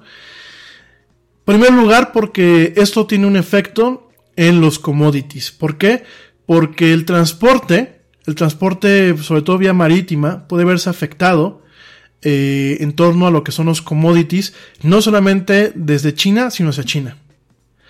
Eh, en, durante lo que pueden ser semanas en donde se pueden adecuar procesos de revisión sanitaria, de cuarentena y de controles de seguridad que eviten el contagio. Porque aunque mucha gente dice, es que los capitanes de barco luego no se bajan del navío, no, no bajan a puerto. Pero igual muchas veces las cosas con las que pueden entrar en contacto o, o, la tripulación que se baja en puerto puede llegar a tener pues algún tipo de contagio. Eh, durante fases de implementación de cercos sanitarios y de salvaguardas y de cuarentenas, pueden hacer que se ralentice el intercambio de bienes. En esto me estoy yendo en la pura parte comercial. Y que, por ejemplo, el mercado de las commodities, que es un commodity? Pues puede ser el café, el papel de baño, eh, las hojas, eh, lo que es comida en general. Eh, todo este mercado sufra afectaciones, ¿no? Obviamente una empresa en donde pues tú, vamos a pensar Kimberly Clark, en donde tu mercado más grande pues es China, porque a los chinitos les vendes un chorro de papel de baño, digo, estoy siendo muy simplista, pues obviamente a ti te preocupa porque seguramente tus ganancias van a ser menores que las de otros años. Entonces, como inversionista, tú lo que haces es, ah, caray, no va a tener los mismos dividendos que año con año, pues retiro mi dinero y empiezo a buscar en dónde invertir. Entonces, esto ocasiona que las empresas empiecen a caer en, en, esos términos, ¿no? Me estoy yendo a la parte más, más, más simple, más, más básica, ¿no? Eso es en la parte, por ejemplo, de los commodities. En la parte de las cuestiones electrónicas, bueno, pues viene un, un tema muy delicado, porque muy posiblemente, digo, ya está pasando, pero muy posiblemente las exportaciones de tecnología, que hay que recordar que, pues la meca de la fabricación de tecnología es China. Ojo, yo un aparato como el iPhone lo diseño en California. Sus componentes los diseño en Israel, como los he platicado a ustedes, los procesadores, la memoria en Corea del Sur con Samsung, la pantalla en Corea del Sur.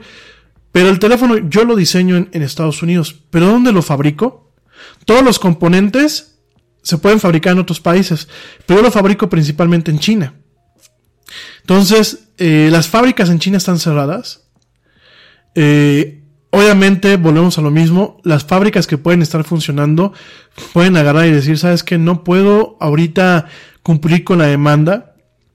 Obviamente, eh, tenemos un tema en donde tenemos un, la cuestión también que eh, pueden haber cargamentos, que es lo que está pasando, pueden haber cargamentos en, en, en los puertos en donde realmente no se está saliendo, o sea, no estamos viendo que salgan en tiempo y en forma.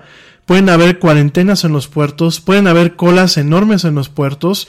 Eh, oigan, por aquí me dice mi hermanastra que el audio se va y se viene. No sé si es el internet de ella o bueno, pues este, eh, ustedes lo están escuchando. Si alguien eh, se le va y se le viene el, el, audio, avísenme para, para checar si no es aquí la conexión de nosotros. Gracias hermanastra, te mando un beso. Avísenme por favor si se está yendo y viniendo el audio o soy yo que a lo mejor me estoy moviendo el micrófono, aunque lo tengo muy sensible y todo el micrófono, pero a lo mejor me estoy moviendo de más hoy. Entonces avísenme si tienen problemas para corregirlos luego, luego, ¿no? Y sobre todo para que mañana salga bien el, programa también, ¿no?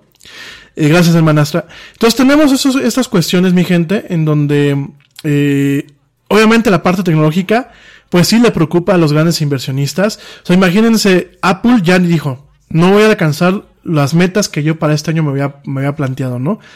Y es un tema preocupante porque no solamente es el tema del consumismo por, por consumismo o el capitalismo por capitalismo, es un tema que le da empleo a muchas familias y todo eso son cadenas. Y son cadenas y, y, círculos viciosos que miren a los gobiernos de izquierda y perdón que está atacando a mi gobierno, pero de verdad me, me revienta a veces la ignorancia que tienen. Los gobiernos de izquierda de aquí en China se les olvida que eh, no es un tema de ricos y pobres, que no es el tema de pegarle a una empresa. Si a una empresa le pegas, le pegas a la gente que vive de esa empresa. Y eso es lo que está pasando ahorita, gente. Que los grandes capitales se están asustando por los efectos que puede llegar a tener el tema del coronavirus en las cuestiones de infraestructura y de funcionamiento y de cadenas de producción y de cadenas de distribución, mi gente. Además de nada sirve que tengas un, un super teléfono y que la gente tenga mucho dinero si no puedes salir a comprarlo. Y ustedes me van a decir, los más cínicos de, de ustedes me van a decir, pero para eso está Amazon. Sí, pero si Amazon tiene que cerrar sus bodegas porque no puede hacer envíos, porque la gente esté con, un, con, el, con el riesgo de una, de una epidemia. Entonces, eh, esa es la, la depresión que están viendo los mercados ahorita. Eso es por un lado. Obviamente viene el tema del turismo. Obviamente viene el tema de todos los este, eventos empresariales que se están cancelando. Obviamente viene el tema eh, de lugares de vacación, como, lo, como pasó en España, que pues tienes que estar encerrado en el hotel porque pues estás este, eh, estás en cuarentena. Obviamente está la incertidumbre de que a pesar de todos los esfuerzos que está haciendo China, pues no se pudo contener de la forma adecuada el brote de esta enfermedad. Se espera que el país más, un, una de las potencias más importantes del mundo, que es Estados Unidos, tome la batuta y diga, aquí no va a pasar nada, pero ayer salió el señor Trump, y digo, no lo comenté ayer en el programa, salió a decir una serie de estupideces y de mentiras que daban ganas de abofetearlo, mi gente. Porque eh, cuando hablamos de salud de las personas, y eso es lo mismo que pasa aquí con el señor este, cagador, perdón, con el señor obrador, este, miren, la salud es sagrada.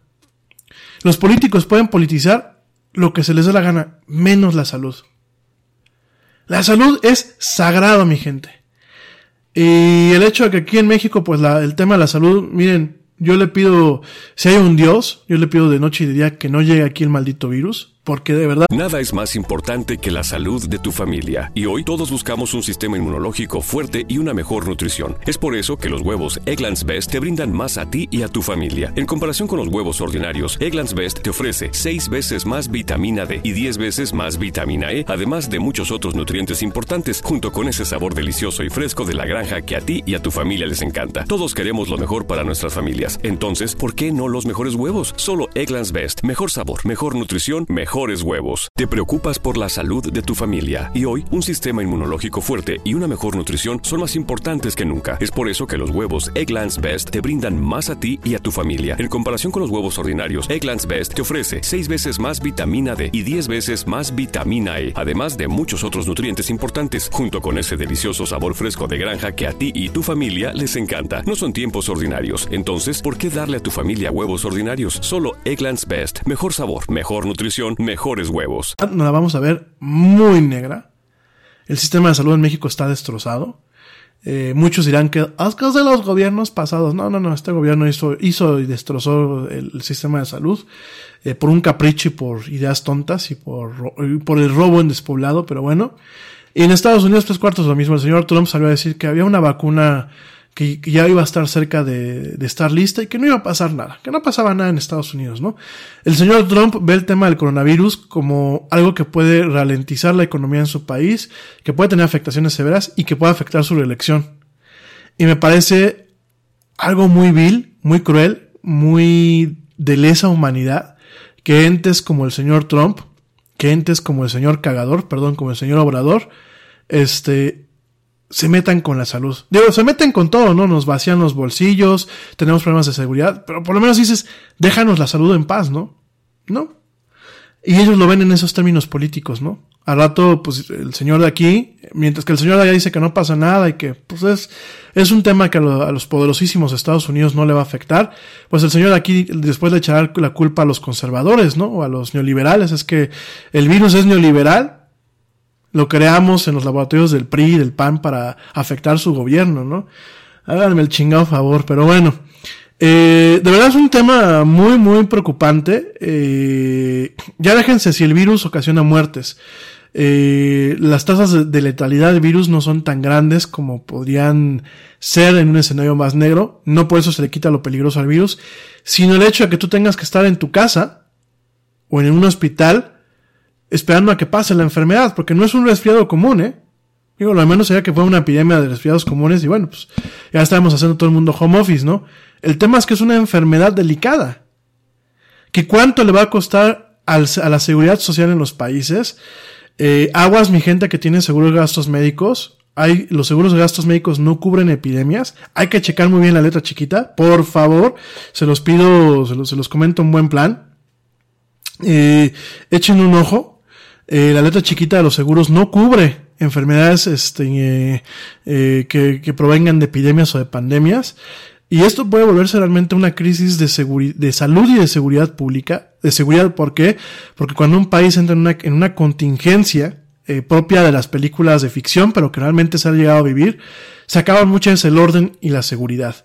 Entonces realmente una cosa lleva a la otra y además ya del- de, de cargar con la, con la enfermedad, de cargar con las muertes y de cargar con el problema en sí, ahora viene una parte en donde vemos inclusive brotes de anarquía, brotes de vandalismo, eh, bueno, una serie que yo la verdad espero que solamente se queden en las películas de ficción y genuinamente yo espero que a nadie, a nadie, a nadie, a nadie nos toque vivirlo. Genuinamente se los digo. Entonces, eh, eso es lo que los mercados se están preocupando. Los grandes capitales, ahorita, ¿a dónde se están yendo? A invertir en oro, que es lo más confiable. Y realmente estamos viendo, eh, pues un 2020 muy complicado, ¿no? El 2019 que pensamos que nos iba a llevar al carajo por la guerra comercial entre China y, y Estados Unidos, bueno, pues ya se quedó chiquito. Este año, como dijimos, amanecimos con temblores, amanecimos con incendios, amanecimos con el corona, con el COVID, COVID-19, así se llama el coronavirus.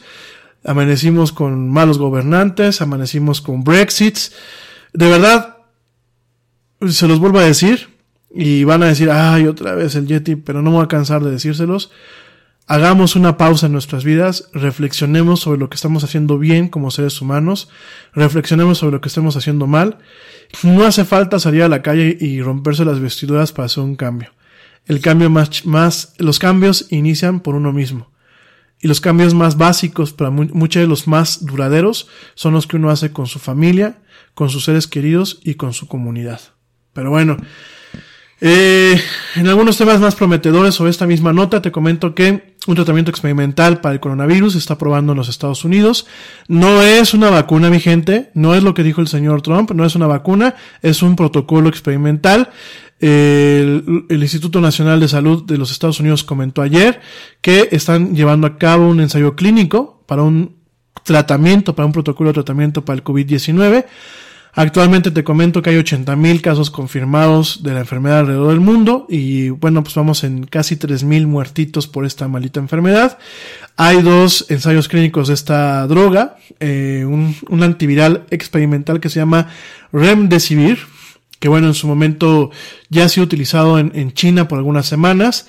Eh, Los resultados preliminares eh, se ven prometedores, sin embargo, bueno, pues lo que se tiene que realmente checar es uno, la eficiencia real y dos, los efectos secundarios. Bien dice un dicho aquí en México que muchas veces es, es peor el, el remedio que la enfermedad y lo que se busca en los ensayos clínicos es justamente eso, evitar que el remedio sea peor que la enfermedad, ¿no? En experimentos de laboratorio, el remdesivir bloquea la actividad de dos eh, del coronavirus en las células. También, bueno, ha sido efectivo contra el MERS y el SARS, que bueno, pues también son coronavirus, eh, los que atacaron en la década pasada. Y eh, no se ha probado directamente contra estas enfermedades en humanos, ha sido todo probado en, el laboratorio. En su momento fue creado eh, por la empresa farmacéutica Gilead para tratar el ébola. Sin embargo, bueno, se ha hecho la prueba en algunos pacientes del COVID-19 en donde, bueno, pues este, eh, esta droga se ha probado bajo un, algo que se le domina como el uso de compasión o el uso compasivo, en donde los doctores les dan eh, dro- drogas experimentales a los pacientes cuando ya no queda ningún tipo de opción disponible, ¿no? Eh, este tratamiento, junto con otros medicamentos, parece ser que ayuda en algunos de los casos. Sin embargo, bueno, pues realmente requiere de, un análisis de laboratorio y un ensayo clínico como el que se está llevando a cabo para realmente tener una forma eh, totalmente eh, amplia de eh, conocer cómo funciona, cuál es el mecanismo que utiliza este, este, este medicamento, cuáles son sus interacciones, cómo funciona y realmente cuáles son los efectos secundarios, ¿no? El primer lugar para este ensayo clínico en los Estados Unidos es la Universidad de Nebraska, lo que es el Centro Médico de la Universidad de Nebraska. El primer paciente que está en este ensayo clínico fue un ciudadano norteamericano que, bueno, pues fue repatriado después de que se encontraba en el crucero Diamond Princess. Eh, y bueno, en su momento, pues, es que poco a poco este centro médico, pues, eh, tenga más de 400 personas probando este nuevo medicamento junto con otros tantos más para eh, realmente asegurarse que el medicamento es seguro. Realmente los pacientes que están experimentando síntomas severos y que pues puede ser la diferencia entre la vida y la muerte son elegibles para este ensayo clínico. El 80% de las personas tienen la enfermedad de una forma eh, ligera o de una forma no, no letal. Sin embargo, aquí, bueno, pues es la, el, el tema es ayudar a aquellas personas que no pueden tener una recuperación asegurada o que tienen una versión muy agresiva de esta enfermedad, ¿no? No es una vacuna, ¿por qué la? Porque la vacuna es yo te pongo la vacuna y te previene que te enfermes, ¿no? Aquí es un tema de medicina eh, proactiva, eh, no preventiva, de, de eh, medicina pues correctiva. Y bueno, este Remdesivir eh, tiene muchas cuestiones positivas, sin embargo, eh, se tiene que combinar con los medicamentos y ahorita lo que se tiene que realmente checar es que sea su citotoxicidad, que es la parte que afecta a las células que no son las, eh, digámoslo así, las células comunes de otros tejidos, y hepatotoxicidad y toxicidad renal, o sea, es decir, que está, eh, volvemos a lo mismo, que no afecte ni riñones, ni hígado, sobre todo el hígado, que es la parte que metaboliza todos los medicamentos, que no hayan afectaciones y que realmente la medicina no sea peor que la enfermedad.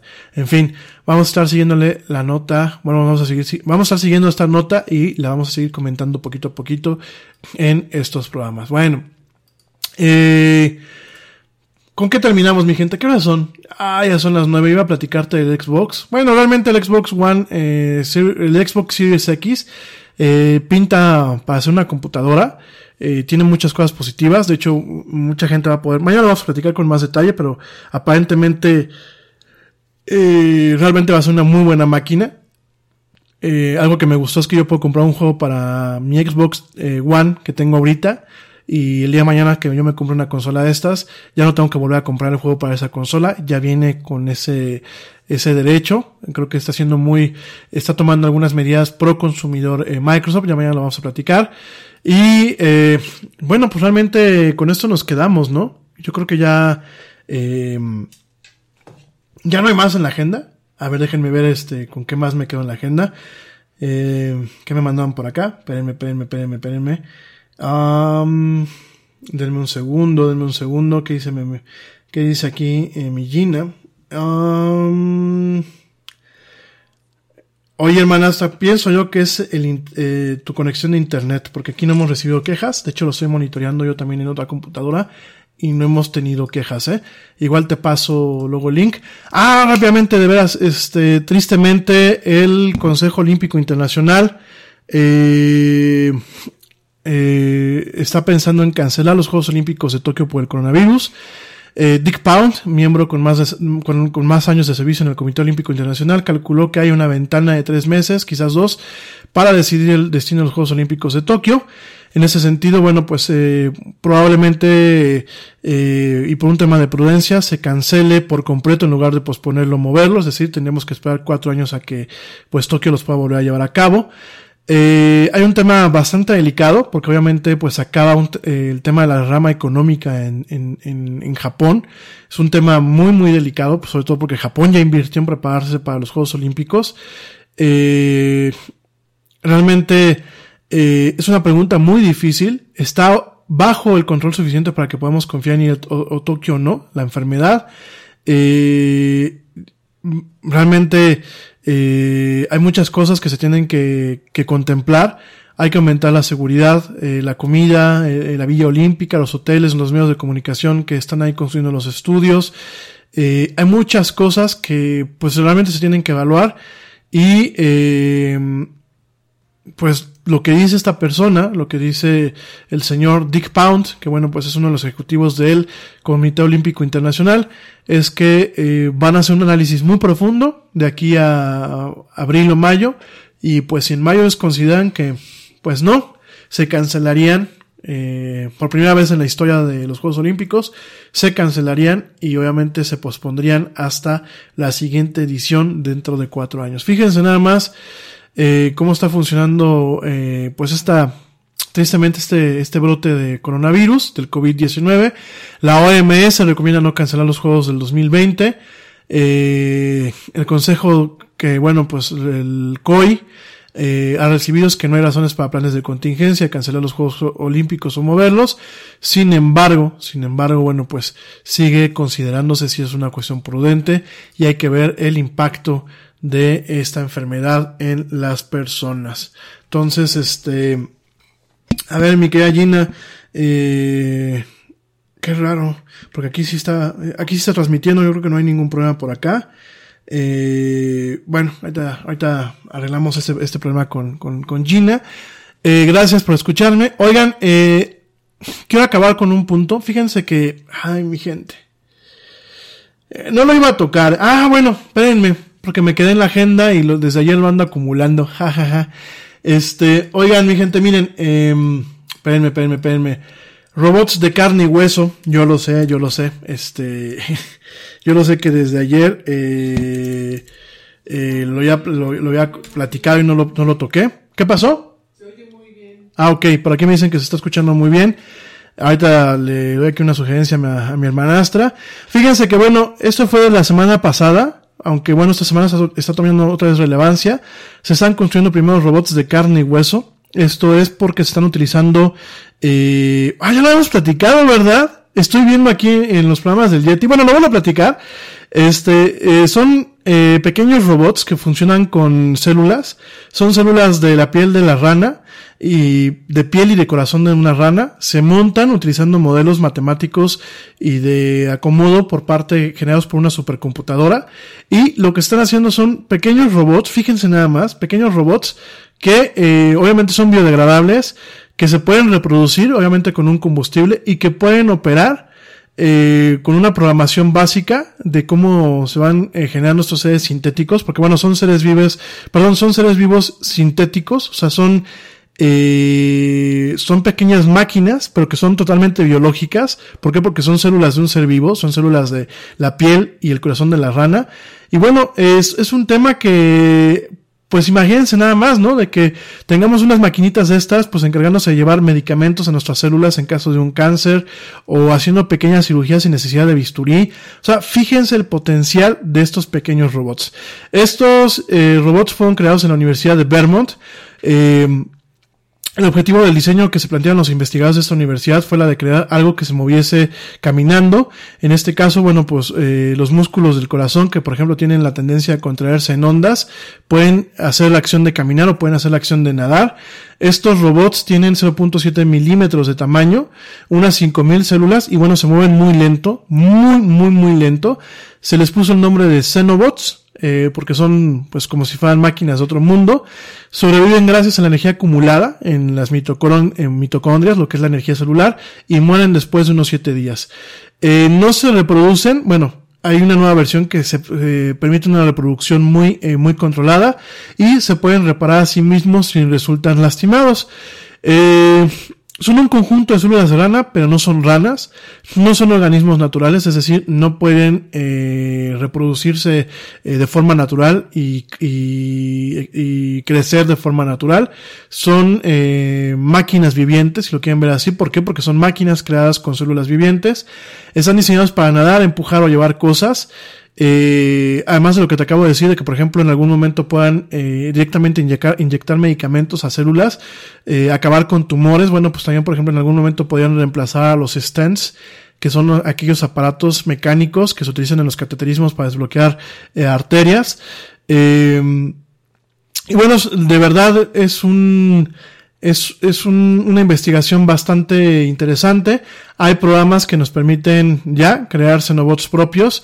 Obviamente es una forma de simulación, aunque en el laboratorio pues ya estamos viendo estos pequeños eh, pues eh, máquinas vivientes máquinas vivientes que han sido creadas a través de eh, computadoras y han sido podido ser creadas de forma microscópica en el laboratorio, ¿no?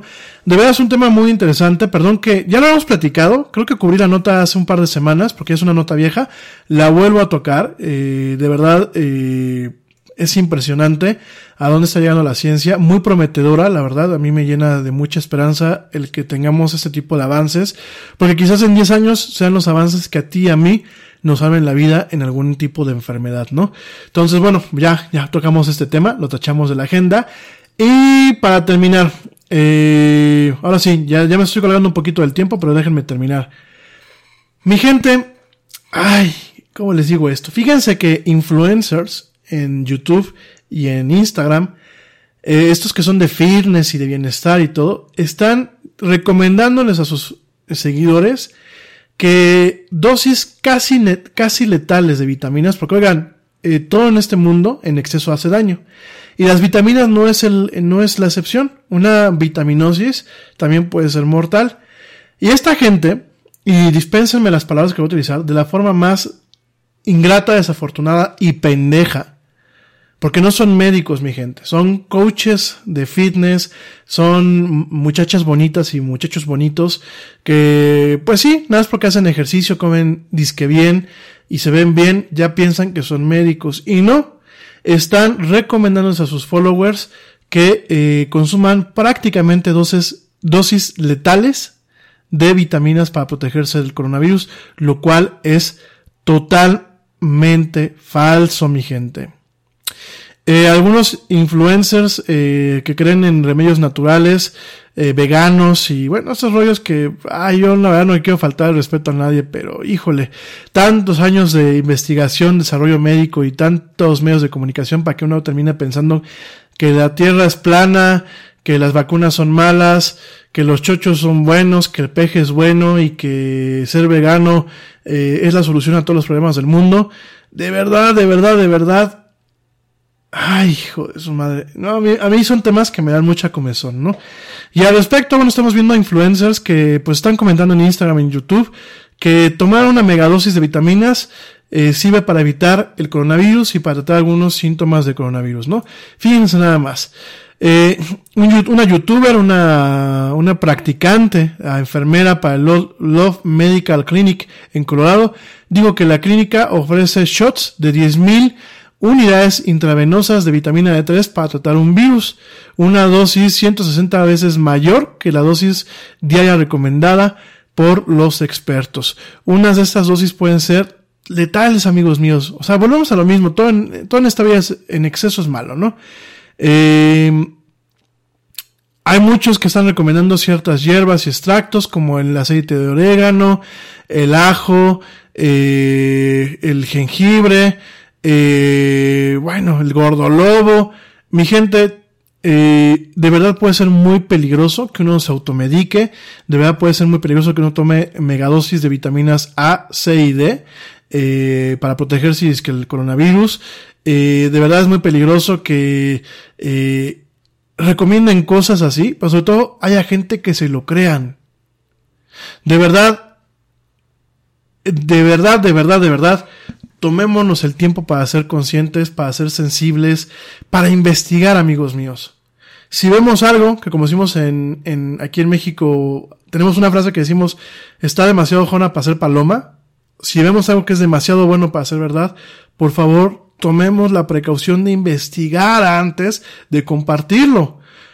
Y sobre todo, eh, no caigamos en que el influencer o la gente que sale en televisión, porque pues no falta que salga en la televisión que se emociona cuando brinca el hot cake en su sartén y no porque salga diciendo brinca, brinca el hot cake con los huevos en el sartén, ya es un experto en ese tipo de cosas.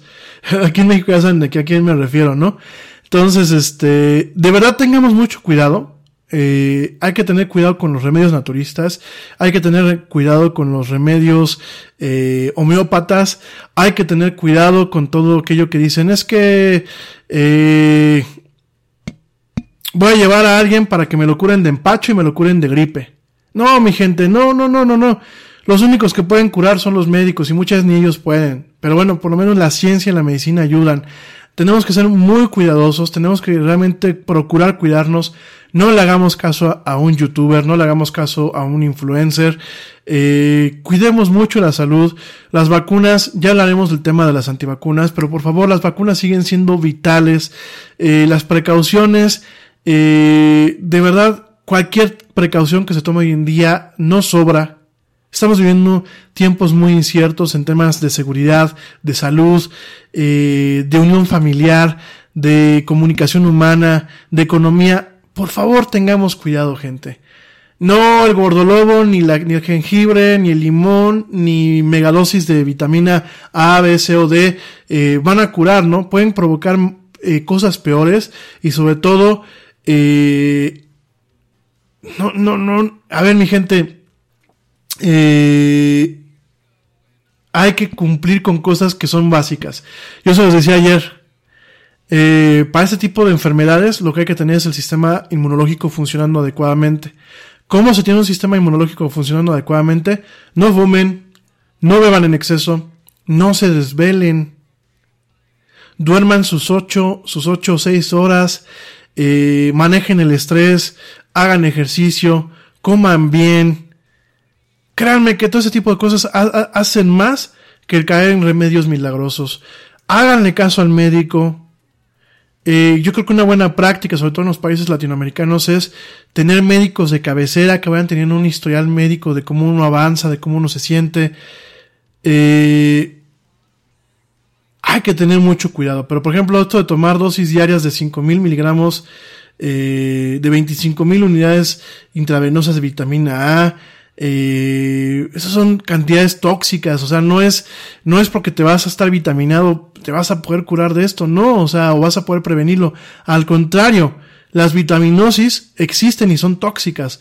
Entonces hay que, hay que tener mucho cuidado, mi gente, de verdad, no caigamos en, en, en, en remedios milagrosos, no caigamos, no hay vacunas, por favor, también eso, eh, lo quiero dejar muy claro, no hay vacunas, eh, los cubanos no inventaron ninguna vacuna, porque, ah, ¿cómo les ha dado por transmitir esa nota? No, los cubanos no han, diseñado nada en torno a esto. Eh, lo único que es, es que fabricaron junto con los chinos en una fábrica china un medicamento que lleva este, décadas ya funcionando, que es un interferón, ya lo platicamos. Entonces, por favor, eh, no caigamos en cosas que pueden ser más nocivas, más nocivas de lo que ya son. Miren, es un tema eh, evitemos la nocividad de, las cosas. O sea, ya son cosas graves. Evitemos que sean más nocivas eh, de a gratis, gente. De verdad, tengamos más cuidado. O sea, busquemos eh, realmente eh, no, no hacer más grandes este tipo de cosas por un tema de ignorancia. Te recuerdo que hoy en día la ignorancia es voluntaria. Ya no es como antes, mi gente. Antes, y lo vuelvo a repetir, antes tú tenías que comprar una enciclopedia que aparte en muchos hogares mexicanos y en muchos hogares a nivel mundial eran inversiones eran inversiones muy costosas. De hecho, bueno, el vendedor de, enciclopedias que tocaba de puerta en puerta, pues era un oficio en sí mismo. Y había gente que duraba años pagando en abonos eh, su enciclopedia. Ya no tenemos esta parte, ya no tenemos el tema de que la tele, dependemos solamente de la televisión, ya no tenemos eh, el tema de depender solamente de las bibliotecas y de las librerías, ¿no? Hoy tenemos estos aparatitos, los celulares, hoy tenemos eh, las computadoras que nos permiten realmente tener una conectividad, ¿no? Pero la conectividad de nada sirve si, eh, pues realmente no, este, eh, eh, no, no le sacamos el, el, el, mayor cuidado o el mayor provecho a ese tipo de cosas, ¿no? Eh, hay que tener mucho, mucho, mucho, mucho, mucho eh, cuidado con lo que hacemos. Eh, de verdad, mi gente, o sea, tenemos que eh, informarnos. Si algo no nos cuaja, investigar, investigar, investigar. Eh, hacer contraste con lo que dice un líder de opinión como un servidor, eh, como lo que dice un comunicador en la televisión, como lo que dice un medio de comunicación y como lo que dicen los científicos. Hay muchos medios científicos que aunque que no tienen eh, mayor complejidad en lo que publican y que son gratuitos, de verdad amigos, vamos a acabar con la ignorancia voluntaria, vamos a informarnos y sobre todo vamos a cuidarnos a nosotros mismos. Y parte de cuidarnos es evitar propagar desinformación, tener mucho sentido común y realmente ser cuidadosos con lo que compartimos, no solamente en las redes sociales, sino en el día a día, con nuestra familia, con nuestros amigos, con nuestros seres queridos, con todo el mundo. Pero bueno, uf, ya me voy, ya ahora sí ya me voy. Ya cuántos, cuántas horas de programa nos aventamos, eh, casi las dos horas, nos quedan seis minutos. Pero ya me voy, ya mejor estos minutitos se los, re los regalamos mañana. Mañana las jueves de entretenimiento no te lo puedes perder. Mi eh, chécate bien eh, eh, la conectividad. Por aquí se escucha todo bien. Eh, por allá en la piedad se escucha todo bien. Eh, en la Ciudad de México me están reportando que se escucha todo bien. Eh, ah, no. En la Ciudad de México me dicen que, ah, pero porque estás con tu teléfono celular. Ok. Saludos, mi estimado Neto. Eh, igual, la repetición la pueden escuchar, si no descárguenla, bájenla la aplicación, eh, les recomiendo mucho la aplicación de Spreaker. Si quieren volver a escuchar el programa completo, les recomiendo que lo pueden escuchar en Spotify, iHeartRadio, TuneIn, Stitcher, Castbox, Deezer, eh, Pocket Cast, Anchor y las aplicaciones de podcast de Apple y de Google. Mañana, mañana jueves de entretenimiento, arrancamos, espero yo que a las 7, pero si no ya saben que pasaditas de las 7 arranco aquí para platicar más de estos temas. Y eh, bueno, pues ya mañana jueves de entretenimiento vamos a estar platicando de Castlevania, de Final Fantasy, de Kingdom Hearts, de la Xbox eh, Series X. Vamos a platicar de películas, eh, vamos a platicar de servicios de streaming, vamos a platicar, bueno, de muchas otras cosas más en una emisión más de esto que es la era del Yeti. Ahora sí que pórtense mal, bueno, peques que me están escuchando, peques menores de, de 15 años, pórtense bien. No hagan repelar a su mamá, no hagan repelar a su tía, no hagan repelar a su abuelita, no hagan repelar a su papá, pórtense bien, mayores de 15 años, pórtense mal, cuídense bien, nieguenlo todo, eh, cuídense sumamente bien, nos escuchamos mañana en una emisión más de esto que es la del Yeti, y como dice el tío Yeti, vámonos, ¿por qué? Pues porque ya nos vieron, nos escuchamos el día de mañana. ¡Oye, hay más helado!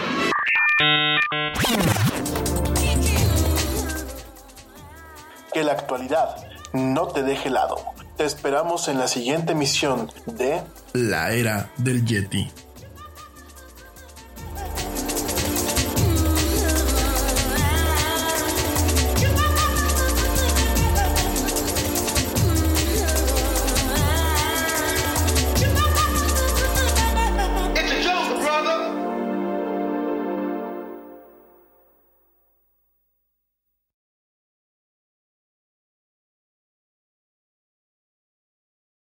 En Target, la salud de todos es nuestra máxima prioridad. Por eso requerimos que todos usen mascarilla o alguna otra cubierta en el rostro, además de dar mascarillas y guantes para proteger a nuestro equipo. Todos los días limpiamos las tiendas a profundidad, también los carritos y canastas después de cada uso. Recuerda que cuentas con nuestros servicios de compra fácil, sin contacto, como Drive Up y entrega el mismo día.